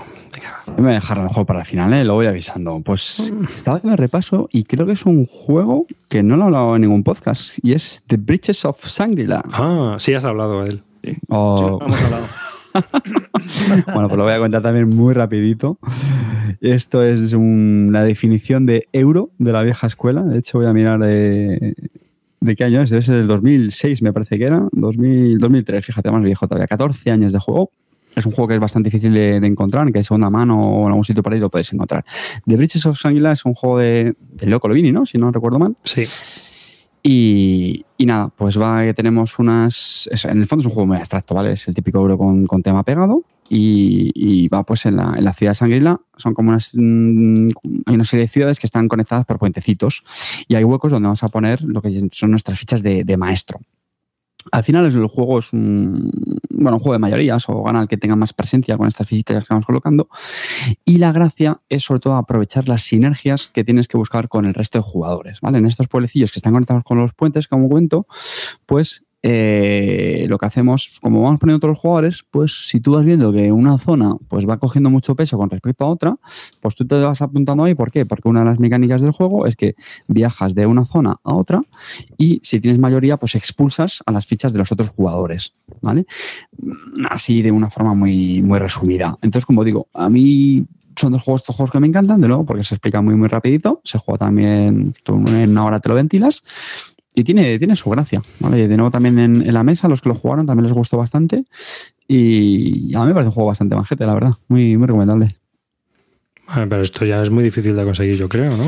Estaba buscando en, en de hecho, no sé si en Maskioka lo tenían, pero yo esto lo conseguí en una Trade, la verdad.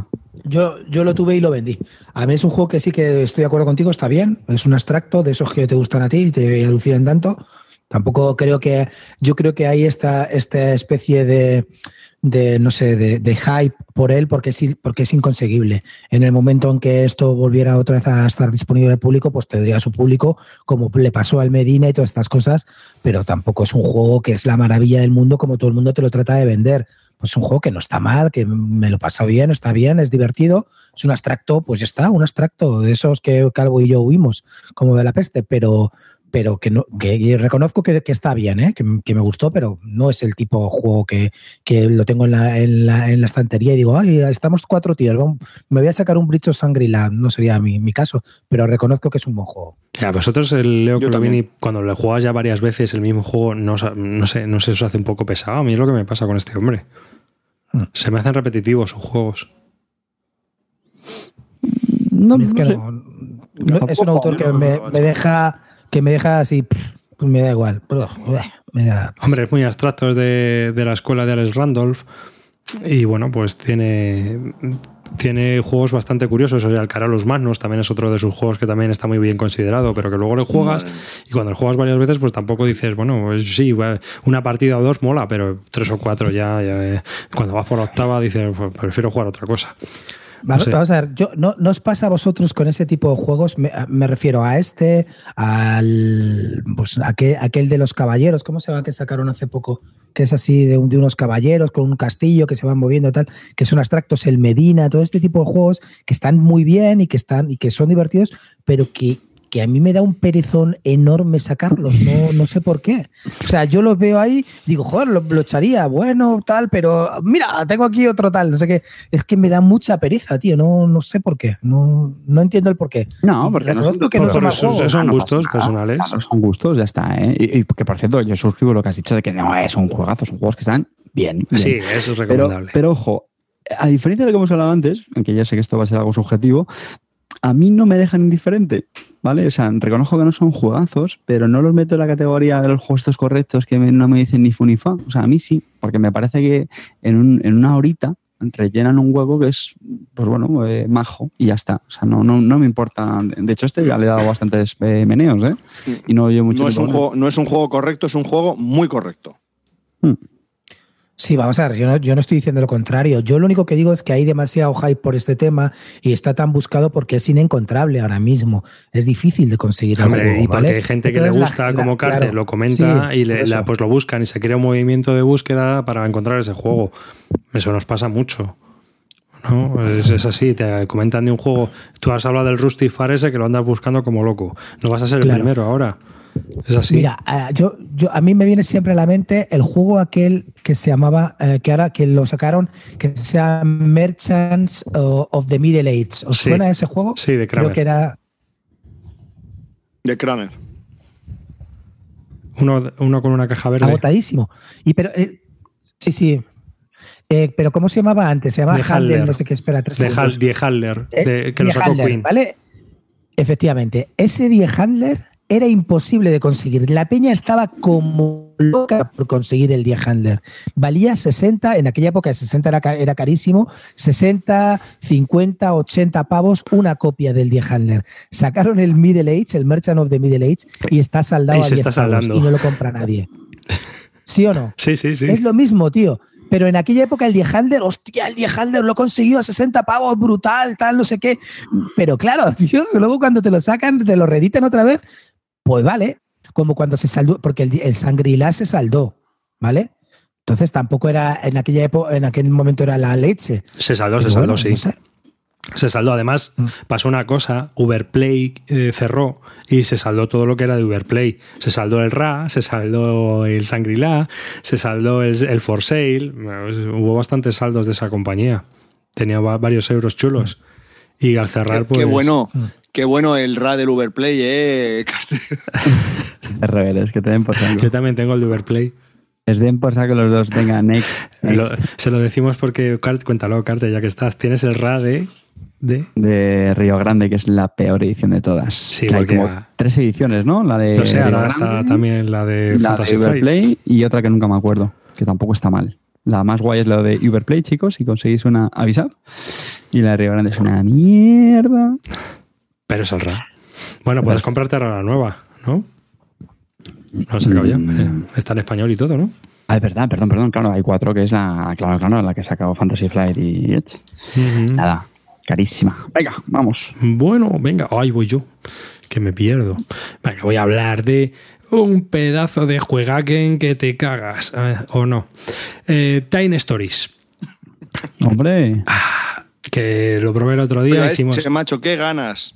hicimos la primera parte, la primera aventura en Tavos House y esto- eh, hicimos, bueno, ¿qué es Time Stories? Eh, yo digo directamente, Time Stories, el concepto experimental me pareció muy bueno, me pareció muy curioso, pero para mí no deja de ser al final tres tíos delante de una pantalla del ordenador jugando a una aventura gráfica. Pero con una diferencia, hay un gilipollas en la partida que va a estar desplegando y buscando cartas durante dos o tres horas que estés haciendo lo mismo. ¿Por qué? Porque Ten Stories lo que hace es que te representa el escenario y es como la pantalla del ordenador, ¿no? Entonces, nosotros tenemos unos peones que es como, como, como cuando haces clic en la pantalla. Vosotros sabéis, habéis jugado a las aventuras gráficas, cliqueas y te dice, pues hay algo, pues no hay nada, pues hablas con fulano. Pues esto es lo mismo, pero poniendo un peón. Pones un peón en la carta, eh, despliegas un panorama, que son varias cartas, hay una panorámica, una habitación, un paisaje, lo que sea, pues una habitación. Y en la primera carta, pues hay una persona, en la segunda hay un cuadro, en la tercera una estantería, en la cuarta otra persona, y así, ¿no? Entonces, pues tú vas colocando tu peón donde quieres cliquear tu personaje en concreto. Eliges también un personaje y bueno, pues tienes unas varias habilidades y eso está curioso.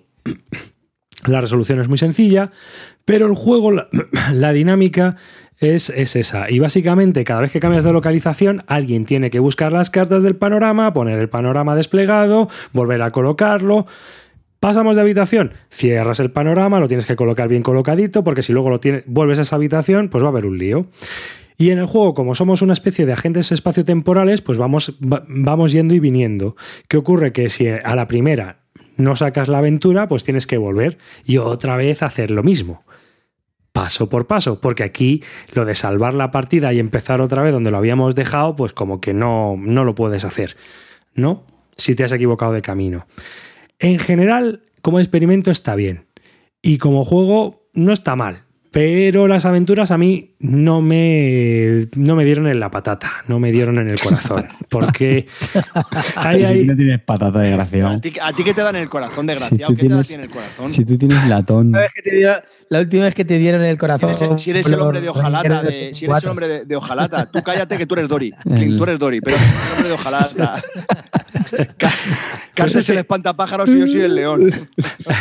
el, el valiente león que me ha descrito fue bastante bien. Eh, Pues os voy a decir, la verdad, este hombre de hojalata no encontró nada interesante la aventura, porque es una aventura en la que hay una especie de... Bueno, no, no voy a contar lo que es spoilear. El caso es que la aventura en general no me pareció interesante. Y ojeando la segunda aventura me pareció menos interesante aún. Así que para mí, pues bueno, como experimento está bien, experimental es una cosa interesante, pero como juego, pues... Que píllate la expansión que lo arreglas, ¿eh? ¿Qué, qué expansión vas a coger aquí? No, pero sí, hay, hay varias expansiones. Ahora, grandes. eso sí, el inserto está súper curradísimo, pues si dejas la partida a medias, vuelves y tal. Lo que pasa es que cada vez que haces un intento es una hora. Y a mí es que eso, el, el mantenimiento del juego, como diría Clean, es infernal. Porque uno tiene que hacer de ordenador. Y eso es infernal. Y, te dice en el juego, esto lo mejor es que os lo vayáis pasando para que así la gente se entretenga y esté haciendo algo.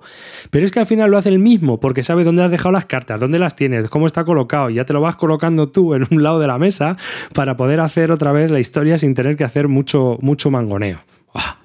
Dice, dice Anduril en el chat, si ya tengo en mi estantería los cinco de Enid Blyton, ¿cabe en mi ludoteca? Sí. Sí, sin lugar a dudas. Si tú tienes en tu biblioteca los cinco, este juego debe estar al lado. Y además están haciendo una reedición bastante chula, porque a mi hijo le regalaron un libro de los cinco con, con ilustraciones nuevas y no están nada mal cuando los lees. Así que para los niños. Así que sí, Ten Stories puede que quepa en esa ludoteca tan impresionante, esa biblioteca. ¿No os parece que es un juego que tuvo buenas críticas cuando salió y luego le han llovido bastantes palos? ¿Es Yo no sé si ha tenido palos o solo. o buenas. No lo sé, es que, a ver, yo, yo oí mucho hype cuando salió. Yo oí eso mucho hype cuando salió. Luego no, no he leído ningún palo. Luego a ver, llevan seis Sí, expansiones. sí, sí. Llevan seis expansiones. Algo malo no puede ser. Pero, tío, que al final es una aventura gráfica. O sea, lo único que lo haces en analógico.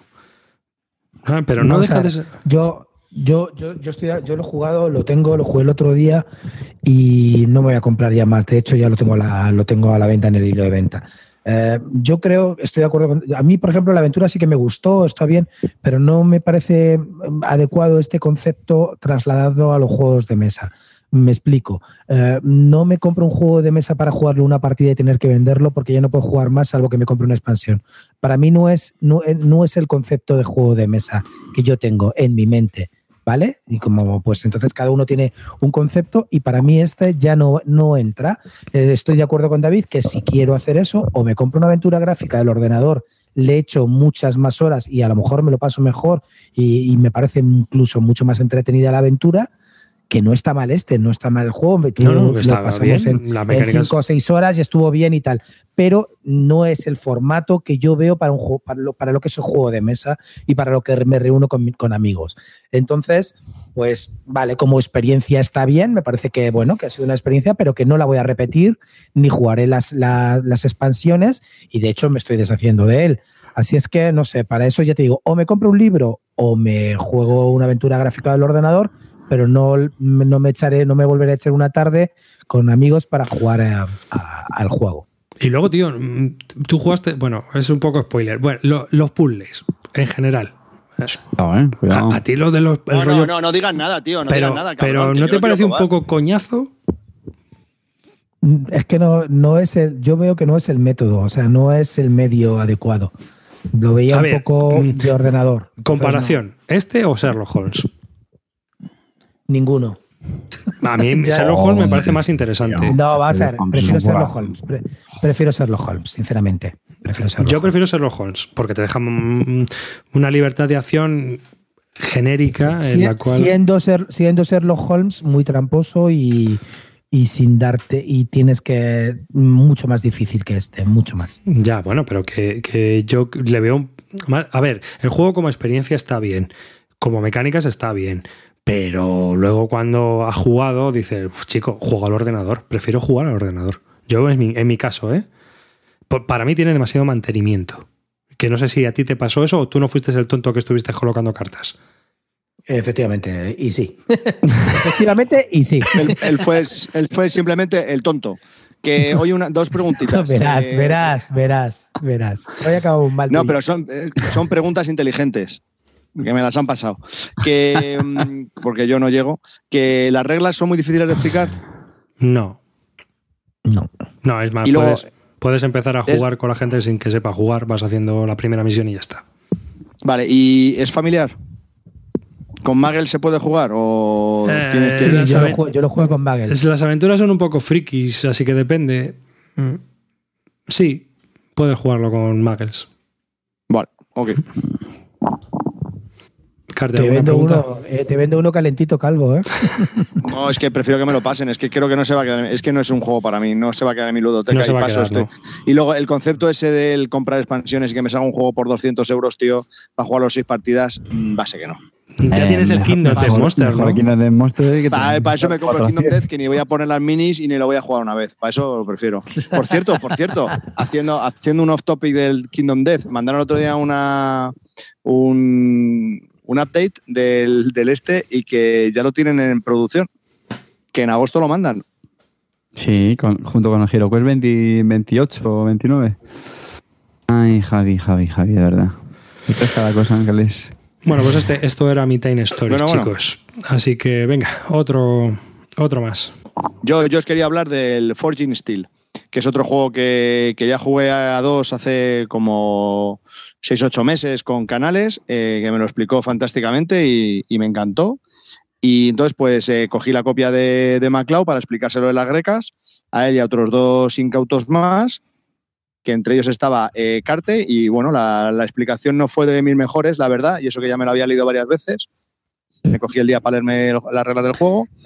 Bien, tío. Y bien. bueno, la- la- la- sí, pero vamos, que me, es que, bueno, es que es igual, no voy a explicar el por qué no fueron tan buenas, pero vamos, hubo, hubo complementos a, a- Hubo varias interrupciones externos. durante la explicación, efectivamente, ya está. Fue justo cuando llegábamos a las grecas, entonces todo el mundo se saludaba, entonces paramos la partida. Hombre, ¿qué tal estás, Mariano? ¿Qué tal? Fant- fa- Pues eso. Bueno, el caso, que ¿de qué va el Forging Steel? Pues el Forging Steel es, eh, es un pueblecito que se llama el pueblo de, de Estados Unidos, en el que durante tres eras, son tres turnos, pues vas haciendo, vas en- haciendo el desarrollo de esa región. Eh, y bueno, pues se va expandiendo por el tablero y vas construyendo cositas eh, por el tablero desde, desde el 1890 hasta el 1920, más o menos. Es así eh, la, la pura época de la industrialización. Entonces, bueno, pues hay tres mazos de cartas, uno para cada era, te reparten unas cartas y las cartas las puedes jugar como puntos de acción o como evento. Mm, hay algunos eventos que se pueden quedar en el tablero que afectan a todo el mundo o a ti si lo has jugado tú. Eh, eventos que te afectan a ti para hacer algo en el tablero o puntos de acción pues para construir cosas en el tablero. O sea, al final pues se van haciendo un pues vas construyendo casitas, hospitales, centros comerciales, bla bla bla bla bla. Y, y bueno, la verdad que el concepto me recuerda mucho al Urban Sprawl, bastante me recuerda, pero bien hecho, ¿no? Porque tiene una progresión, eh, lo veo que es bastante interactivo con otros jugadores. eh, estás todo el rato mirando el tablero, pensando qué cartas jugar. Mm, me mantuvo muy entretenido durante las dos horas de partida. Y me pareció que es un juego muy recomendable. Salió por Kickstarter hace un par de años y bueno, creo que es bastante difícil de conseguir. Pero es, es muy interesante. Componentes está bastante bien y el juego la verdad es que es bastante fluido y a mí me ha gustado bastante. Eh, las reglas no son muy duras y no son tampoco largas. Aplicación a lo mejor en media hora te puedes poner a jugar y no y luego una vez te pones a jugar no, no quedan dudas, ¿no? Está todo muy bien, muy bien explicado. Tiene una hoja de ayudas bastante buena también, que es, que es bastante de agradecer. Y la verdad que las sensaciones son bastante, bastante buenas. El único pego, pera, eh, joder, el único pero que le pongo al, juego es que eh, hay, hay cartas que juegas en una época que tienen una influencia en épocas posteriores o al revés. Entonces es importante conocerse un poco las cartas. O sea, la primera partida no vas a ver todas las sinergias entre todas las cartas, pero yo creo que eso es un es un una cosa típica de este tipo de juegos, ¿no? O sea, que es un juego que vas a, a, saborear más cuantas más partidas le hagas. Con una primera, pues vas a ver que, que las mecánicas funcionan, que estás todo muy bien, pero que cuanto más lo juegues, más vas a conocer las cartas y más eh, puedes eh, saborear el juego. Eh, Carte, ¿qué me dices del Fortune Steel? Coincido bastante contigo. Por apuntar un poquito, eh, a mí se me hizo un pelín largo, ¿vale? Pero yo creo también porque es el típico juego que la primera partida estás un poquito ahí dando palos de ciego y ya en una segunda partida lo tienes ya bastante más claro. Y luego aparte las cartas son muy distintas, entonces en una primera partida pues claro tienes que estar leyendo todo el texto que trae, que es que no es no es poco, ¿eh? viene bastante. Y a mí me gustó, de verdad, sinceramente. ¿eh? No, no, lo metería en esa categoría de juego indiferente que hablábamos antes. Eh, creo que es muy importante que un juego te deje ganas de volver a jugarlo y este es el caso. Y bueno, también en mi caso, porque a mí los juegos con temática de city building me, me, encantan, ¿no? De hecho, podríamos decir que es un city building, ¿no? Este juego. O sea, al final total. vas viendo como en el tablero Total, total. vas expandiendo los diferentes barrios, los diferentes tipos de construcciones que hay, edificios comerciales, industrias. Eso, sinceramente, creo que está bastante chulo. También me dio una sensación de que hay diferentes caminos a la victoria porque hay, según los diferentes tipos de edificios que hayas, o sea, perdón, que construyas, pues uno te puntúa más que otro, entonces lo suyo también es que sepas explotar eso. Y cosas que me dejan más dudas, pues que había cartas que eran muy burras. De hecho, durante la partida, cuando las estábamos. Pero todas son muy burros. Que es lo que nos gustó, era que todas eran muy burras. Porque cuando te da la primera mano inicial de cartas, ves el, el evento que hace y dices, hostia, es que esto lo reviento. Coges otra carta y dices, coño, es que esto con esta también. Y eran todas, mm. con todas lo revientas. Entonces, eso Sí, pero. me gusta, porque quiere decir que no está Ya, pero. cojo. Sí, pero lo, a mí- lo que a mí no me convenció eh, es que la otra opción de jugar el evento es jugar los puntos que te da la carta, ¿vale? De hecho, los que hayáis jugado a un, a un CDG, por ejemplo el Tour de Struggle, es, sabéis que puedes jugar los puntos de operaciones o el evento. Pues en esto es como si el evento fuera muchísimo mejor que los puntos de operaciones siempre, lo cual no es normal, ¿no? Siempre suele ser algo parejo para que así te haga decidir entre una opción u otra. Y en este caso, casi siempre te me interesaba eh, jugar más el evento que los puntos de, que te daba la carta. Entonces, a mí eso no me gustó mucho porque parecía que estabas desperdiciando una posibilidad que te da el juego, que en el fondo es muy interesante. Y, no, pero vamos, por lo de verdad, bien, ¿eh? A mí me, gustó. Y lo que dices de la explicación, mmm, la hoja de vida del juego es bastante, bastante maja. Eso también siempre se agradece en estos juegos, ¿no? Que siempre tienen algunos conceptos y la secuencia y todo eso. Luego, en el fondo, con la, con la hoja de vida viene, viene muy bien. Y la producción, no sé si lo has dicho, pero estaba también bastante majilla. Sí, sí, sí, salió es un Las- Kickstarter que salió bastante. Las ¿no? cartas traen como unas. Bueno, yo creo que son fotos. O, bueno, eran ilustraciones, pero parecen así como fotos antiguas y tal. Y Sí, de aquella época del, siglo XIX está, está chulillo. A mí me, a mí me gustó, ¿eh? Yo, ¿me, me toca a mí? ¿Puedo hablar de una cosa? Sí, hombre. A ver, eh, yo quiero hablar de, del Pax, Pax Renaissance, que de mi amigo, mi amigo Carte. Vamos a ver, yo, podcast, ¿no? te- te- sí, pero, bueno, sí, pero- sí, so- pero- no, solamente so- dos juegos, solamente dos cosas. Me No, lo no, no, explicó. espera, espera, espera. Yo quiero saber cómo te has metido en este embola después de haber hecho el BIOS, ese. El, el curso de vamos, a, vamos a ver, a mí Paz Porfiriana me gusta. Desde luego Eklund no es mi amigo, pero sí que tengo que reconocer que Carte me dio una explicación de maestro del Paz eh, del Paz Renaissance. Estuvo genial, la verdad, se lo ocurrió bastante bien. Yo creo que lo entendimos bastante bien.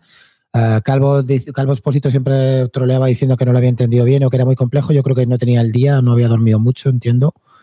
Pero bueno, lo único que sí que veo que es un juego, mm, lo reconozco, no está mal, me gustó más que la primera vez que lo jugué, pero sí que tengo que decir que es un juego que no, que no voy a sacar a mesa. Lo tengo porque me encantan las cartas, me encanta la historia y tal, pero no voy a, no voy a sacar a mesa. Es demasiado complejo de dominar, tiene miles de, de cosas que, que tienes que estar muy atento y saber de qué va para poderlo controlar. Con lo cual, siendo un buen juego, pues es un juego que no, que voy a jugar muy, muy poco, por no decir nada, salvo que alguna partida vuelva a jugar con Carte. Entonces, yo qué sé, quiero decirte que ahí está, eso. Eh, yo sé que hemos hablado muchísimo sobre este juego, solo quiero añadir una cosa que creo que no hemos dicho en programas anteriores y es una reflexión que Calvo Espósito hacía en una, en una reseña de primeras impresiones que hizo la, en, la, en, la, la BSK y viene un poco a decir como si estos juegos que tienen una explicación tan dura y tan larga, ¿vale? Porque la explicación del Parnasen es mínimo una hora, ¿vale? Y luego son juegos que cuestan mucho las primeras partidas. Y lo que venía un poco a decir es hasta qué punto te merece la pena. Y bueno, realmente va ligado con lo que comentábamos antes, ¿no? De rejugar juegos y todo esto. Entonces, yo mi opinión es que depende, depende de tu grupo de juego. O sea, es decir, si tú crees que a tu grupo de juego no le va a encajar, no lo vas a rejugar, pues evidentemente pasa, este juego, ¿vale? No, vamos a ver, Carte, yo creo que de los packs, el, eh, para mí el mejor con diferencia es el, eh, es el, el Porfiriana. No, ah, posiblemente este sea mejor juego, ojo. eh. Yo digo que es mucho mejor el otro. Es mucho más rápido, te da más opciones de troleo, se ve enseguida en la mesa lo que hay y, tienes mm, tampoco es tan infernal como este. Este es que es un infierno cada de las 27, las 27 tipos de guerras, el no sé qué, el verlo, el paz porfiriana. La naranja puteas a las empresas, las azules a los socios y cuatro cosas más. Es que no tiene más historia, ¿sabes? Entonces, eh, es que, eh, es que el otro es mucho más accesible. Portugal. Claro, que hace un obispo en Portugal. Pero es que es que no, no, es que yo, creo que es, justo lo la complejidad por la complejidad, tío. Pero justo lo que decía Carlos Pósito, que al final es un juego que, te plantea, hasta, hasta qué punto me, merece la pena esta inversión de tiempo en, en absorber e interiorizar estas reglas eh, para poder disfrutarlo. Pues es algo que, tú tienes que En la porfiriana es, no, es, no, es tan, no es tan dura esa curva de aprendizaje, ¿vale? En este sí. A mí me parece mejor juego, pero estoy de acuerdo con Green lo que él dice, que el porfiriana en este sentido es más amable y sigue siendo un grandísimo juego el paz porfiriana, ¿vale? Esta no quiero, no quiero marear más. A mí no me llenan todo lo que me tenían que llenar. Así que los juego a gusto, porque si los tengo que jugar los juegos, si a mí me dices, David, jugamos un par te digo sí, pero no es un juego, no son juegos.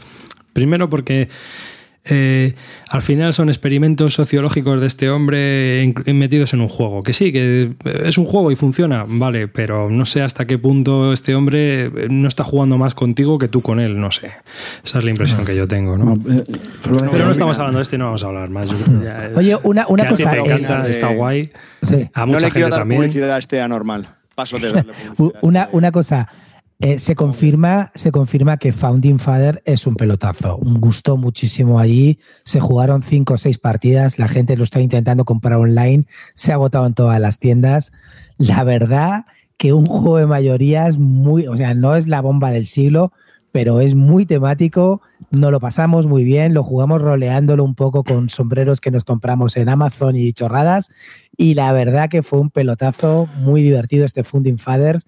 Si tenéis oportunidad de comprarlo, no lo dudéis, porque, porque es un mayorías muy, muy entretenido. Amarillo se curró ¿eh? unas cartas, eh, solamente una cosa, nosotros lo jugamos con mi versión, eh, con unas cartas que se ha currado Amarillo, que las ha traducido, y es que claro, eh, anteriormente lo habían jugado, la partida anterior la habían jugado con las cartas en inglés y en cuando lo jugamos con las cartas en español se hizo, el 70% o el 80% de los eventos y en inglés se hizo el 30 o el 40. La gente pasaba de leer. Pero cuando está en español, todo el mundo aplica los eventos porque las cartas son muy tochas. Solo son 55 de hacer evento tras evento y putear y putear. normalmente en ese, juego, en ese juego lo que hace son eventos tras evento porque cada carta es una bestialidad. Pero es que la gente cuando está en inglés no las leía, te lo juro. Es lo que me dijo. En la anterior partida estaban jugando y todos controlaban inglés y tal, pero se hicieron 30 o 40% de los eventos. En esta partida que jugamos nosotros, 70% de los eventos, 80% directamente porque era muy, muy, mucha tela. Entonces, si podéis pillarlo con la versión que ha hecho Amarillo de las cartas maquetadas, a ver, yo voy a avisar. el juego. ¿eh? Yo creo que es un juego grupo dependiente. Tiene mucho caos. Y el caos está bien pero bueno, en este juego está muy bien porque es que el juego dura una hora. Entonces, cuando quieres, cuando quiere empezar la fiesta, termina. Pero sí que también es cierto que como quieras un poco de control, no lo vas a tener ni de coña. Ni de coña. Porque tú tienes un chiringuito montado y a la que vuelve, lo mismo el chiringuito está dado la vuelta. Sí. ¿Sabes? es que dura una hora, David. Pues claro, hora, eso es lo que te digo, dura una hora, pero es grupo dependiente. Y más si lo roleas. Y Si has visto la serie de John Adams y te levantas y empiezas a decir con voz de gilipollas, el estado de Pensilvania del Norte opina. claro, entonces, pues ya empieza el cachondeo y empiezas a reírte. ¿no? Y si has visto, pues eso, no sé, habéis visto la serie de John Adams, que yo la recomiendo, si no la habéis visto. y era, era así, ¿no? O sea, además que, claro, tú ves el tablero y te recuerdo mogollón la serie, porque o sea, hasta, hasta el color de del mantel que tienen las mesas es el mismo. O sea que eh, está muy bien cuidado porque, bueno, la sala, es un museo. Para ser un, para ser un mayorías, lo que quiero decirte que no es el típico meto aquí los cubitos y luego me los vas quitando y yo los voy otra vez metiendo. No es eso. a mí me gustó. No tiene nada que ver. Porque eso me encanta ese tipo de, mayorías que se hacen. Es lo que más me gusta. No es el mayorías al uso que estamos acostumbrados del grande. De meto tres cubitos, me quitas dos y luego yo te echo seis. Ya, pero, pero el, el, rollo que trae también es que temáticamente es narrativo, para mí, por lo menos para mí. Hombre, por el roleo, los personajes, la historia que cuenta, pero que las mecánicas yo creo que están muy bien implementadas para narrar la historia más o menos como ocurrió, ¿no? O sea que está chulo, a mí me gustó mucho. Mm. Sí, yo no lo he probado. Mm. Yo tampoco, calvo. ¿En serio? Pero- ¿Tú no jugaste un Fast and Fathers? No, fue lo, fue lo que me faltó, tío. La espinita. Sí, pero bueno. A mí también. Si tenéis oportunidad, no lo dudéis porque os va a entretener. Ya os digo, no es la crema universal, pero es un mayorías muy apañado y si pilláis lo que dice David, el grupo adecuado, os lo vais a pasar muy bien. Yo la verdad que la partida que jugamos lo disfruté como un enano, nos insultábamos todos, lo mínimo que nos decíamos era de rata para abajo, entonces la verdad que fue bastante entretenida. Yo pensaba probarlo con Clint, pero como no me hizo caso en todo el fin de semana, pues otra. Joder, todavía estás con eso. Gracias. Clint, nuevamente. Sí, sí, sí, no le voy a perdonar nunca. Está ha empezado No así el perdonaré podcast jamás. antes de empezar a grabar Clint y Barton, sigue, sigue. jamás. No, no ha jugado conmigo este fin de semana. ¿Algún juego Sí. más Venga, ahí? Carte, di Sí, tu yo- mierda. Yo tengo que hablar de. Me estoy reservando lo mejor para el final, ¿vale? Eh, antes he hablado. Par Renaissance. No, no, no, no. Tengo- te- lo siento, pero tengo que hablar de él. Eh, iba a decir, iba a decir que Pax Renaissance lo jugué, jugué tres partidas, pero no fue el juego que más jugué en las grecas, porque ¿sabéis cuál fue? ¿Quién lo adivina? Happy Salmon. El Strike. No, eh, no. Pues no, tampoco. Fue el Ortus Regni. Sí. Es un Ah, juego de, cartas, un, un deck building que está ambientado en la edad medieval, es en XI, que tiene una producción bastante, bastante chula y muy peculiar. Es un cajote donde todas las cartas no tienen son solamente ilustraciones de la época, que molan un montón. A mí me reconozco que me gusta el arte medieval, es muy sobrio, muy, muy rancio, como las ribas, pero me, me gusta. Y, nada, es un deck building eh, que bueno, el juego base se puede jugar hasta cuatro con expansiones, pero yo creo que este juego es para jugarla a dos, ¿vale? Porque es un deck building, pero no es un deck building tipo Dominion o los típicos deck building a los que estamos acostumbrados, sino que es un juego en el que tú construyes el mazo antes de jugarlo, ¿vale? Te haces un mazo, sin mal no recuerdo, de unas 25 par- de cartas y las coges de un set de cartas que, te ofrece el juego, ¿vale? O sea, es como un, podríamos decir, es como un mini LCG, pero sin el, sin el living, ¿vale? Simplemente digo, tienes un pool de cartas y te haces el mazo y a pegarte contra el otro. Es muy chulo porque en mi opinión es súper temático. Es, me parece increíblemente temático cómo te mete en la ambientación medieval. Tú tienes tus feudos, tú tienes tus señores feudales, tú tienes tus vasallos, eh, tienes tropas, tienes campos, eh, tienes mercados, tienes la iglesia también, está representada, tiene un puntito, bueno, tiene un puntito, no, tiene, azar, ¿vale? El juego tiene, el juego tiene azar, tiene, puedes poner mm, murallas para proteger tus feudos, eh, atacas, tienes ataques también desde bárbaros, desde fuera, y lo que más mola del juego es eh, que con las, las partidas son muy rápidas, duran como, bueno, de hecho pueden ser muy, muy, muy rápidas, pero normal a lo mejor son unos 20 minutos, y es que cuando terminas son de estas que te dejan ganas de revancha, venga, vamos a echar otra.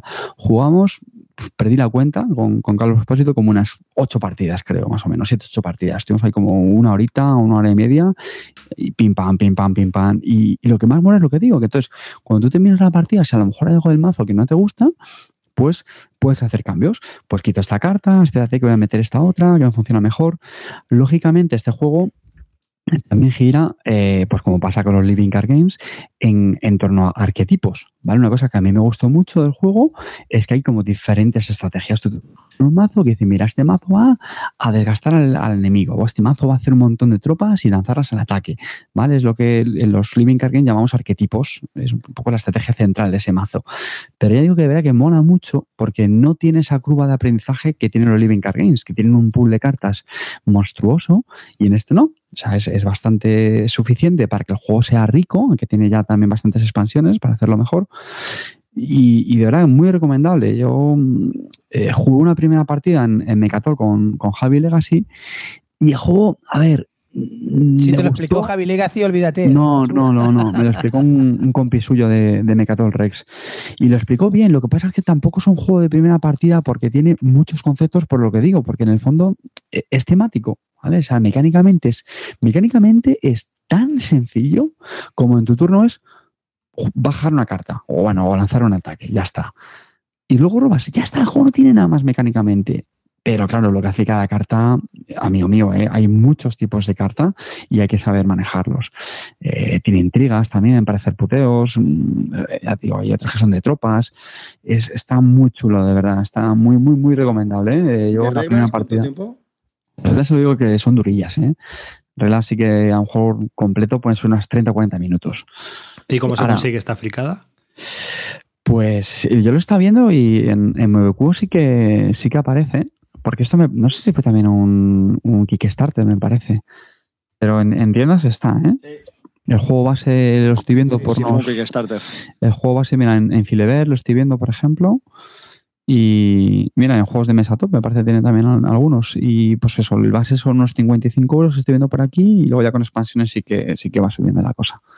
La producción es muy chula, ya no solo por las ilustraciones, sino que tiene, pues, por ejemplo, de un cacharrito de madera donde las vas colocando las cartas para poder seleccionarlas, es decir, el, el- el organizador. Eh, la hoja de resumen es, es una telita con, con ilustraciones del, del medievo impresas. Pero o sea, es vamos, muy- que está gratis en el Steam, que os lo podéis bajar. Y en el jugar. Ah, bueno, sí, sí, eso también quería comentar. Efectivamente, hay una, hay una app que de hecho es gratis, eh, así que yo os lo recomiendo. Que lo probéis. Pero las reglas son telita, ¿eh? Sí, es, es, es densito, ¿eh? El, el tutorial que viene es denso. Sí. Ya os digo, yo la primera partida, que jugué solo una, me costó bastante, ¿eh? Y me quedé con la sensación de. "Puf, Es un juego que parece interesante, pero no, no acabé de disfrutarlo. Y, y estas partidas, como Carlos Pósito lo tenía muy trillado, y volvemos por lo que decíamos antes, esa importancia de jugar con alguien que tenga las, las reglas bien aprendidas. ¿Vale? Entonces, eso, claro, en una sesión siempre ayuda mucho. O sea, jugar con alguien que, que- que te asesora, que te va contando también un poco las utilizas del juego, que ves que es que lo que él lo juega bien y tú aprendes de él. ¿Vale? Eso también pues ayuda mucho. Yo siempre lo diré, yo me enamoré de Toilet Struggle eh, porque lo jugaba con canales, me aperruchaba, pero yo en cada partida iba aprendiendo. Bueno, pues con este juego me pasó algo parecido. O sea, yo jugaba contra Carlos Pósito y veía cómo me aperruchaba, pero me, a, a su vez me enganchaba porque le, le veía esa profundidad al juego. Decía, "Ah, espera, espérate, que ya voy a ver si ya no lo hago mejor. Venga, te volví a aperruchar. Pues venga, espérate, que ya voy a probar esto. Y yo creo que eso, los juegos buenos son lo- los que te ofrecen esas sensaciones. Curioso, yo le vi, yo le vi que lo tenía Calvo Expósito una visita que hice a las CLBSK y lo tenía ahí expuesto, estuve mirándolo y me pareció curioso. Me pareció Es- un juego bastante curioso. de este juego, él es muy Mm. fan de este juego. Carlos Calvo Esposito tiene una trilogía maldita que siempre se llama el Lord Turreñi, el Cthulhu Wars, ¿cuál es la otra? No, Ah, y el Alien, y el Alien. Solo El se lleva Alien, esos tres juegos, a do- ahí donde va, los tiene sobados y requetes sobados. Y nos tiene frito ya con los tres juegos que- que se lleva siempre. Hace bien. Eh, a ver, antes, voy de, a, antes de que termine, antes de que termine, pero antes de que termines tú arribas, eh, ¿quieres que comentemos tú y yo, Clint, eh, la experiencia del Deception?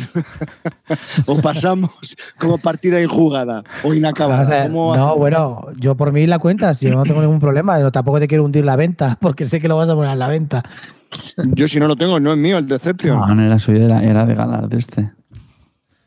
Ah, bueno, el de. Ah, vale, pensaba que ibas a hablar del Freight, del, del otro, vale, vale. Del, ah, el del Deception. Sí, sí, sí, del Deception. Cuenta, cuéntala. ¿qué es que no es? sabría explicarlo. Es que yo creo que es mejor no hablar de él porque no era el momento para jugar. A ver, ¿cómo se llama? Es que no sé cuál es. Deception, ¿cómo se llama ese juego? de Deception in. Hong Kong. Si está el No, 94 en BGG, eh, es una pasada, pero hostia. Se llama Deception Murder in Hong Kong. Mm, Vale. Qué nombre. Es un, es un juego, es un juego que calca mecánicas del Dixit y, del, y, de, la, y de la resistencia, ¿vale? No, eh, lo jugamos a las 4 de la mañana después de haber jugado. No, no, creo que fue antes de jugar a las resistencias. Eh, a las 4 de la mañana después de haber jugado pues, está- a varios juegos y dijo, "Ah, vamos a pasar, el- antes de acostarnos echamos una rápida a este. Madre mía, nos tocó a Calvo y a mí de asesinos, ¿vale? Y no sabíamos jugar porque nos explicaron las reglas en dos minutos y era un poco una mecánica, pues tenía los roles de la resistencia y cosas del Dixit. Y empezamos a jugar y de repente aparece Gon, gaceto de los tableros, empieza de repente a hacernos acusaciones a nosotros dos que, que él sabía que yo creo que él sabía ya que era que era que éramos los asesinos porque había un rol que era el investigador todo el rato haciendo acusaciones todo el rato tantas no sé qué y pero bueno esto esto cómo puede funcionar así Y era una copia A ver. exacta A ver, cada jugador tiene delante de sí ocho cartas. Cuatro, que es el, el elemento con el que ha, habido- ha hecho el asesinato, y cuatro, dónde lo ha hecho. Entonces, el malo, que era yo, elige dos de sus cartas, ¿vale? Que las sabe mi cómplice, que eras tú, Clint. sí ¿no? Sí, Y entonces, lo que. Entonces, luego eh, cerran todos los ojos, nosotros levantamos el pulgar y Gonzalo, que era el investigador, pues sabía que nosotros éramos los malos, pero no sabe qué cartas son. Y hay alguien que es el que va poniendo pistas, que sí sabe qué cartas son, pero las pistas son por la mañana, por la tarde, por la noche, y tienes que elegir con un peón si fue por la mañana, por la tarde, por la noche, verano, invierno, primavera, llovía, no, y cosas así. Entonces, claro, dentro de todas las cartas que hay en la mesa, con esas pistas, más el otro normal diciendo, no, porque yo creo que esta carta con la otra. O sea, Claro. El- el- es que juntaron, juntamos, juntamos, Ca- Calvo, juntamos a fuego y gasolina. Fuego Galarz, que daba las pistas peor del mundo. Y gasolina Gonzalo, que no sabía que el rol del, del investigador, si nosotros descubríamos que era, el, que era el investigador, ganábamos inmediatamente la partida. Al final de la partida decíamos que uno era el investigador, como en la resistencia a balón con, con Berlín, ¿vale? Pues si, si descubrimos, ya está. Entonces, Gonzalo desde el minuto uno dijo, eh, fue como, como si dijera, hola, buenas noches, soy el investigador, y ya Calvo y yo nos miramos y dijimos, bueno, ¿qué hacemos? ¿Nos vamos media hora, luego volvemos y decimos, este es el investigador y se ha terminado la partida? ¿O seguimos aquí con el paripé y fuego y gasolina haciendo unas pistas imposibles de conseguir? No sé, es que vamos, fue terrorífico aquella experiencia que nos lastró, ¿te acuerdas? Nos mirábamos diciendo, ¿qué estamos haciendo aquí? ¿Qué estamos haciendo aquí? Pero todo el mundo, todo el mundo se miraba entre sí, como, como esperabas que te, que te asesinasen con los ojos o algo, como, pero esto no había que ver las cartas. La gente no se había enterado. No sé, una. Era una como experiencia- algo, tenía, tenía también una, una cosa del Mysterium, pues eso de que, de que uno que va. Pero es que eso era una cosa de verdad que no. ¿Cómo puede estar ese juego en el 90 en, en la BGG? macho? No, no lo 194. entiendo, tío. Es que no puedo entenderlo. yo creo que es muy sencillo, Clint. Es el típico ejemplo. porque es un totalmente. party, o sea, ¿no? psicotrópico No, es- totalmente. Lo que estáis contando es el típico ejemplo de. No, juego no juguéis a las bien. 4 de la mañana, veros acostado. Claro, que es. Pero No, vamos a ver, nosotros jugamos a las. cua- Carte, Carte, que yo jugamos contigo. que yo me apunto a última hora. Que es como si no, no jugase porque éramos. Mira, para empezar, creo que éramos como 10 personas, me parece. Que ya de por sí eso es un poco complicado.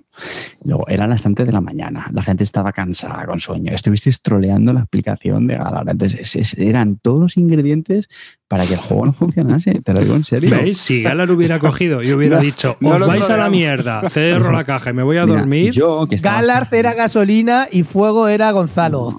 Yo estaba sobrio, yo estaba sobrio y lo estaba viendo Fuego todo y desde una perspectiva totalmente objetiva y de verdad que yo lo estaba viendo y digo, pobrecillo, porque es que la típica situación de que te un juego y te lo hacen mierda. E- era así, en serio. Hombre, empezando porque el dueño del juego, que era Gonzalo, no sabía que el investigador, si se delataba, o sea, si, si, si era muy evidente, perdía directamente la partida. Y él seguía, vosotros no sabéis, sí, acusando. de-". Y dijimos, nos miramos y dice, tío, es el investigador, ya hemos ganado la partida. Buenas noches, investigador, pase, siéntese. O sea, que fue- era una cosa increíble. También te digo que jugamos a las 4 de la mañana y tú también estabas presente. Cuatro partidas, crema y ley a la resistencia. Y nos lo pasamos No lo de mismo, muerte, no lo mismo. de muerte, No lo de mismo. risas, de troleos, de, de brut- o sea, una experiencia alucinante. Cuatro partidacas a la resistencia a balón, Ya, a pero a balón, ese, eso a ese ¿eh? juego, a ese juego ya lo sabe jugar de los que estaban sentados a la mesa casi todo el mundo. Ahí iban más Deception este no. Iban Es- más es muy distinto, tío. Yo creo que Pero estáis bueno, nada, hablando solo de un efecto la nota- más que de un la- juego. Sí. ¿No? Sí, sí, sí, sí. Es que Quería solo poner la nota cómica a estas horas de la noche. Vamos, arriba, cuéntanos tu Off-Broadway, porque si no dices un Off-Broadway, No, yo es que no me voy a la cama. el- no, me habían preguntado en el grupo de Telegram, que eh, tenemos ahí un pequeño foro en el grupo de Telegram, cómo funcionaba el P500 de GMT. Y entonces ahora me lo he recordado en el chat y digo, bueno, mira, lo hago ahora y ya está. Y es, eh, es una cosa muy sencilla, pero la van a cambiar, así que no me hagáis mucho caso, porque este, este verano eh, creo que van a cambiar el sistema de la, de la página web y todo. Entonces, básicamente lo que haces es que tú te apuntas al juego que quieres y como que metes todos tus datos, la tarjeta, etcétera, y te mandan una factura, pero no te cobran. ¿M? Eliges la forma de envío, que en este caso, pues siendo desde España, tienes que elegir EU-Friendly, porque lo van a mandar a través de un proxy que tienen en, en Inglaterra, una tienda. Mandan todo, todos los juegos a Inglaterra y luego desde Inglaterra, mediante transporte de Unión Europea, te lo envían a ti. ¿Cómo funciona esto? Pues tú te apuntas al preorden y cuando el juego tiene 700 preórdenes aproximadamente, aunque se llame P500, pero hasta que no te tiene unas 700, depende del juego, no, es, no entra en charging. Cuando entra en charging es que ya entra más o menos a nivel de producción. Si todo está acompasado, la producción gráfica, las erratas, eh, los counters que están mal, ya sabemos cómo trabaja GMT con esto. Chavan no, está todavía, no ha salido de vacaciones. Entonces, en ese momento que hacen el charging, te cobran en la tarjeta eh, lo que cuesta el juego en preorden. Y inmediatamente empieza la producción del juego. Muchas veces, o sea, mm, está como sincronizado. Es decir, solo te van a cobrar cuando el juego ya está en producción. En, ese momento, pues quedan entre un mes y dos meses hasta que recibas el juego en casa. Ahora será un poco más porque con el proxy de por medio en Inglaterra, pues eh, se alargará un par de semanas o tres seguramente los envíos. Así que más o menos, básicamente funciona así, no tiene mayor, mayor historia. Tú te apuntas y ya está, y esperas a que te manden un correo los de GMT diciéndote tu tarjeta la vamos a cargar hoy. Y ya te hacen el, el cargo, ¿no? No hay nada más que explicar. Vosotros que también habéis participado en los preórdenes, a ver, es muy simple, es nada, es, es como apuntarte a cualquier preorden de, de cualquier otra cosa. Lo que pasa es que es un poco arcaico porque todo el sistema es un poco arcaico, aunque lo están renovando. Han contratado a los de UPS ahora o han contratado una- la consultoría de UPS para que les renueve todo el sistema. Así que vete tú a saber cómo será a partir de agosto. No, Hay que hacer una apreciación a todo esto que estaba contando las Rivas, que no va así cronológicamente. Es decir, eh, ellos ya tienen unos slots de producción. Ellos ya saben por trimestre lo que van a producir en base a lo que ya se ha hecho el P500 anteriormente. Entonces, ¿qué pasa? Que si tú ahora te apuntas a un P500, llega a 700 y te dicen ya va a salir, o sea, eh, perdón, lo vamos a producir, le meten un slot de producción, que puede ser a lo mejor de tres trimestres O de, o de tres años. y a- o de tres años, ¿vale? Pero le meten un slot de producción pese a que ya se- llega a los 700. O sea, no es inmediato 700 y ya te lo producen, no. 700 le da un slot de producción, o sea, un hueco de producción dentro de 3, 4, 5 trimestres y para ese trimestre aproximadamente empezar la producción, que es cuando te hacen el charging. claro, y luego ya, Sí, que ¿vale? Pero que no es inmediato, no, es No, y llega a aparte de que- 700 y no. de que cuando está en charging tú te puedes apuntar al preorden. no, no han dicho nada del El final proxy cut este-. El que has dicho que el proxy que están usando es- está en Reino Unido, Sí, lo cual es muy divertido teniendo en cuenta el Brexit, ¿no? Bueno, pero ya estaban también buscando alternativas. O sea que si no será Reino Unido, será Rotterdam. O sea, me da igual. Fin, reclama Albacete ahí, Así mano. que, bueno, está también lo de Final Cut. O sea, muchas veces es que, que cuando pasan el corte, pasan el nivel de Final Cut y luego ya entran en el de Charging, que es cuando ya te cargan la tarjeta, por decirlo de alguna manera. Es lo que ha dicho Calvo. Cuando ya pasan el nivel de que ya eh, le van a meter un slot de producción, van a un como un slot que es Final Cut y luego ya entran en Charging. Eh, Más o menos es así realmente. Pero vamos, tampoco tiene mucha historia. Lo bueno es que ahora, si rellenas bien todos los parámetros, no te envían el juego y tiene que pasar por aduanas. Entonces, eh, hay que decir una cosa: no merece mucho la pena apuntarse al preorden, a no ser que tengas un interés especial en que ese juego salga. Sinceramente, o sea, el juego, eh, si crees tú que el juego va a salir, espérate a que esté en las tiendas. Porque te vas a ahorrar tres pavos, a lo mejor, o cuatro euros, no sé, no te vas a ahorrar mucho. O si quieres participar en el 50% con la lotería de aduanas, eso te iba a decir. Mm, que es la No, otra opción. Las ofertas de GMT que te sacan. Esa es la parte B del contrato, pero este año no ha habido. Por el rollo ese del cambio de, de almacén. Entonces, una vez al año hacen un- una oferta de vamos a vaciar almacenes, porque esta gente, como es una editorial, funcionan con churrera, es decir, necesitan ir sacando juegos nuevos continuamente para ir metiendo cash en la compañía. ¿Qué hacen? Mm, el desestocaje de almacén. ¿Y cómo lo hacen? Pues hacen un 50% a todos aquellos compradores que se hayan metido en un preorden. Cada preorden te da derecho a una compra, eh, al 50%, y hay un máximo, creo que es... eh, que no sé si son tres o cuatro juegos, pero en general nadie, nadie ha hecho 300 preórdenes en un año. Entonces, vamos, que estás limitado. Normalmente tienes uno o dos slots y, o tres como mucho y bueno, con eso puedes intentar coger juegos al 50% si hay algo de lo que arañar, que muchas veces miras el stock y ya no te interesa nada. Así que eso es básicamente el preorden de GMT. Y yo Oye, creo una pregunta, ¿te vas a meter en el Pericles? no. Eh, Vas a hacer como consejo, consejo de Guargamero que nunca os darán, pero que os lo doy yo, el Eurogamer, que ya lo he estudiado, lo digo.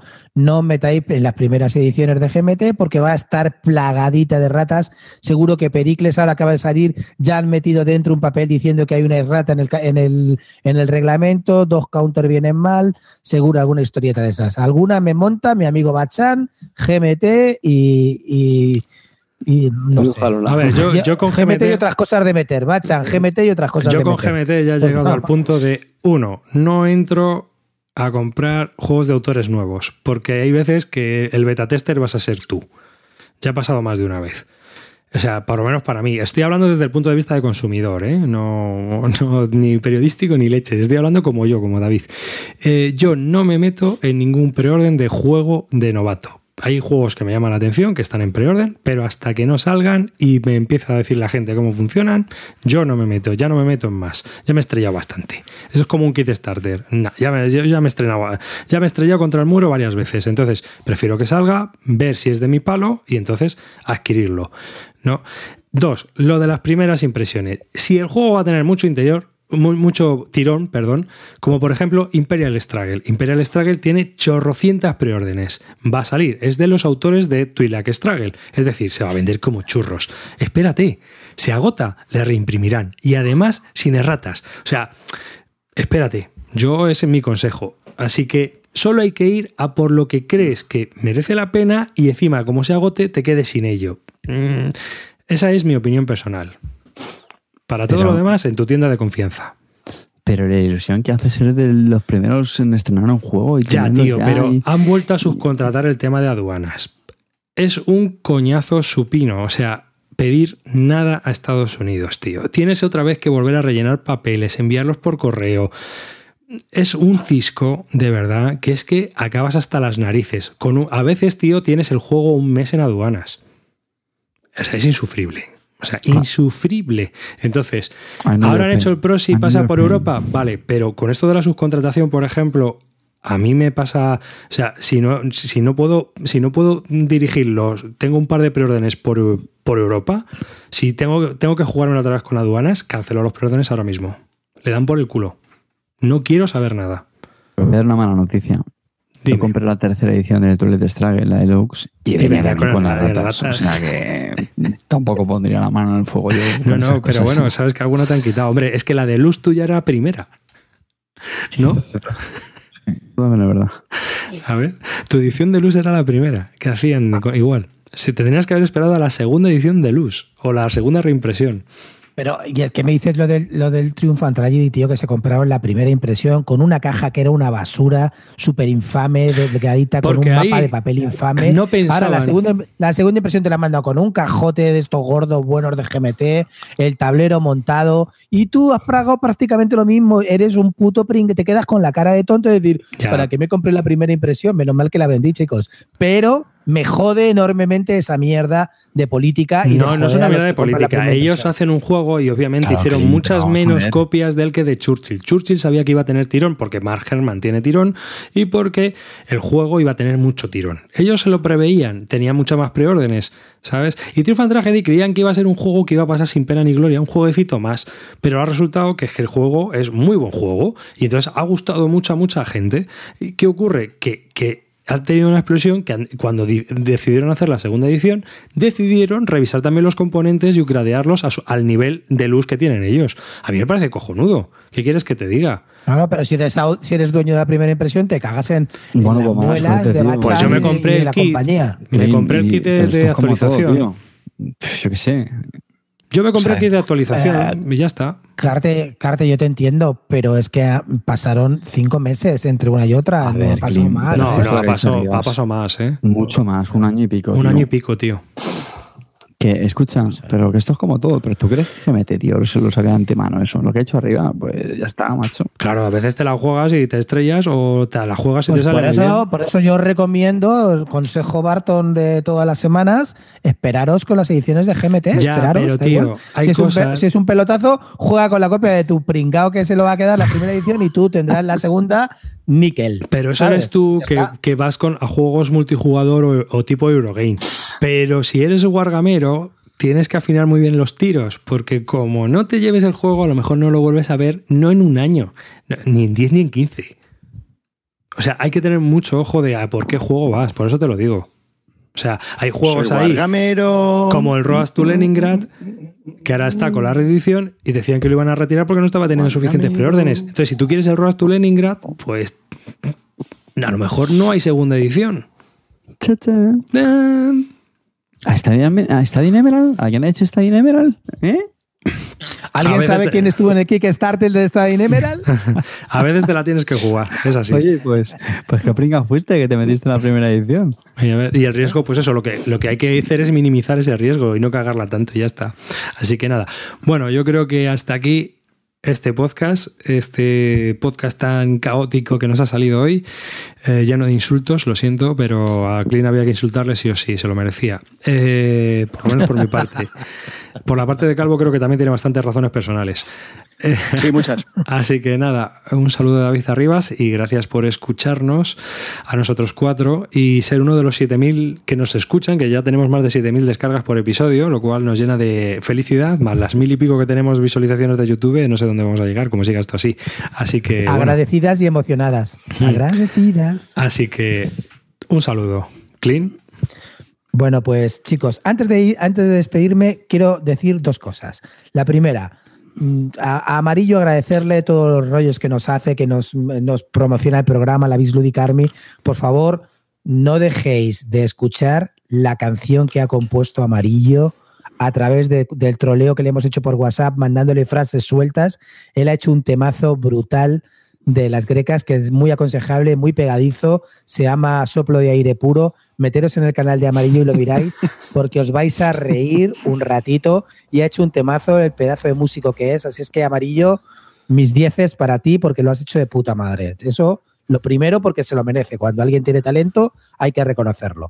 Luego, lo segundo, quiero recomendaros una cosa ajena a los juegos, pero que debéis hacerlo. Un cómic banda eh, cómic europeo que se llama Prometeo, con teorías eh, conspiranoicas, con, con, extraterrestres, ambientado en época actual, dibujado enormemente bien. Seguro que a David Arriba se lo le, le gustará. Por favor, son tres tomos, se llama Prometeo, buscarlo porque es una cosa muy, muy interesante. De verdad, en serio, es... Mm, me ha sorprendido enormemente y no podía dejar de anunciarlo porque ya sabéis que soy mucho, muy lector de cómic y este, la verdad que hacía tiempo que no me sorprendía un cómic. Así es que esos dos consejos antes de acostarme y buenas noches familia. Dankeschön. Yo también me voy a despedir, despedir con un poquito de rollo. Quiero agradecer a, los compañeros de podcast Jugando con los Abuelos, a Eduardo Molins y a Alejandro Torillo, que hace unos días pues, me invitaron a, su programa para grabar el episodio 17 sobre el juego Triumph Tragedy, que ya sabéis que tanto, que tanto nos gusta. Y nada, agradecerles la, invitación, que me lo pasé genial y por supuesto recomendaros que, escuchéis no solamente este programa, sino todos los que graban para, para su podcast. ¿vale? Un besazo muy fuerte y recordad, ser felices. Pues nada, yo también os quería decir una cosita, eh, y es que yo no leo ni cómic ni libros, o sea que no recomiendo nada, y no me invitan a ningún otro programa para, para hacer nada, así que, bueno, soy el triste del grupo a tomar por culo, y esto es lo que hay. Estoy un patético, pero bueno, esto es lo que, esto es lo que tiene. Si un calvo con gafas, es lo que hay. Que nada, que muchas gracias por estar ahí semana tras semana. Eh, sois los mejores y bueno, pues nada, que disfrutéis mucho de este nuevo podcast y como nosotros lo hemos hecho. Y pues nada, nos vemos en futuras fechas próximas. Chao.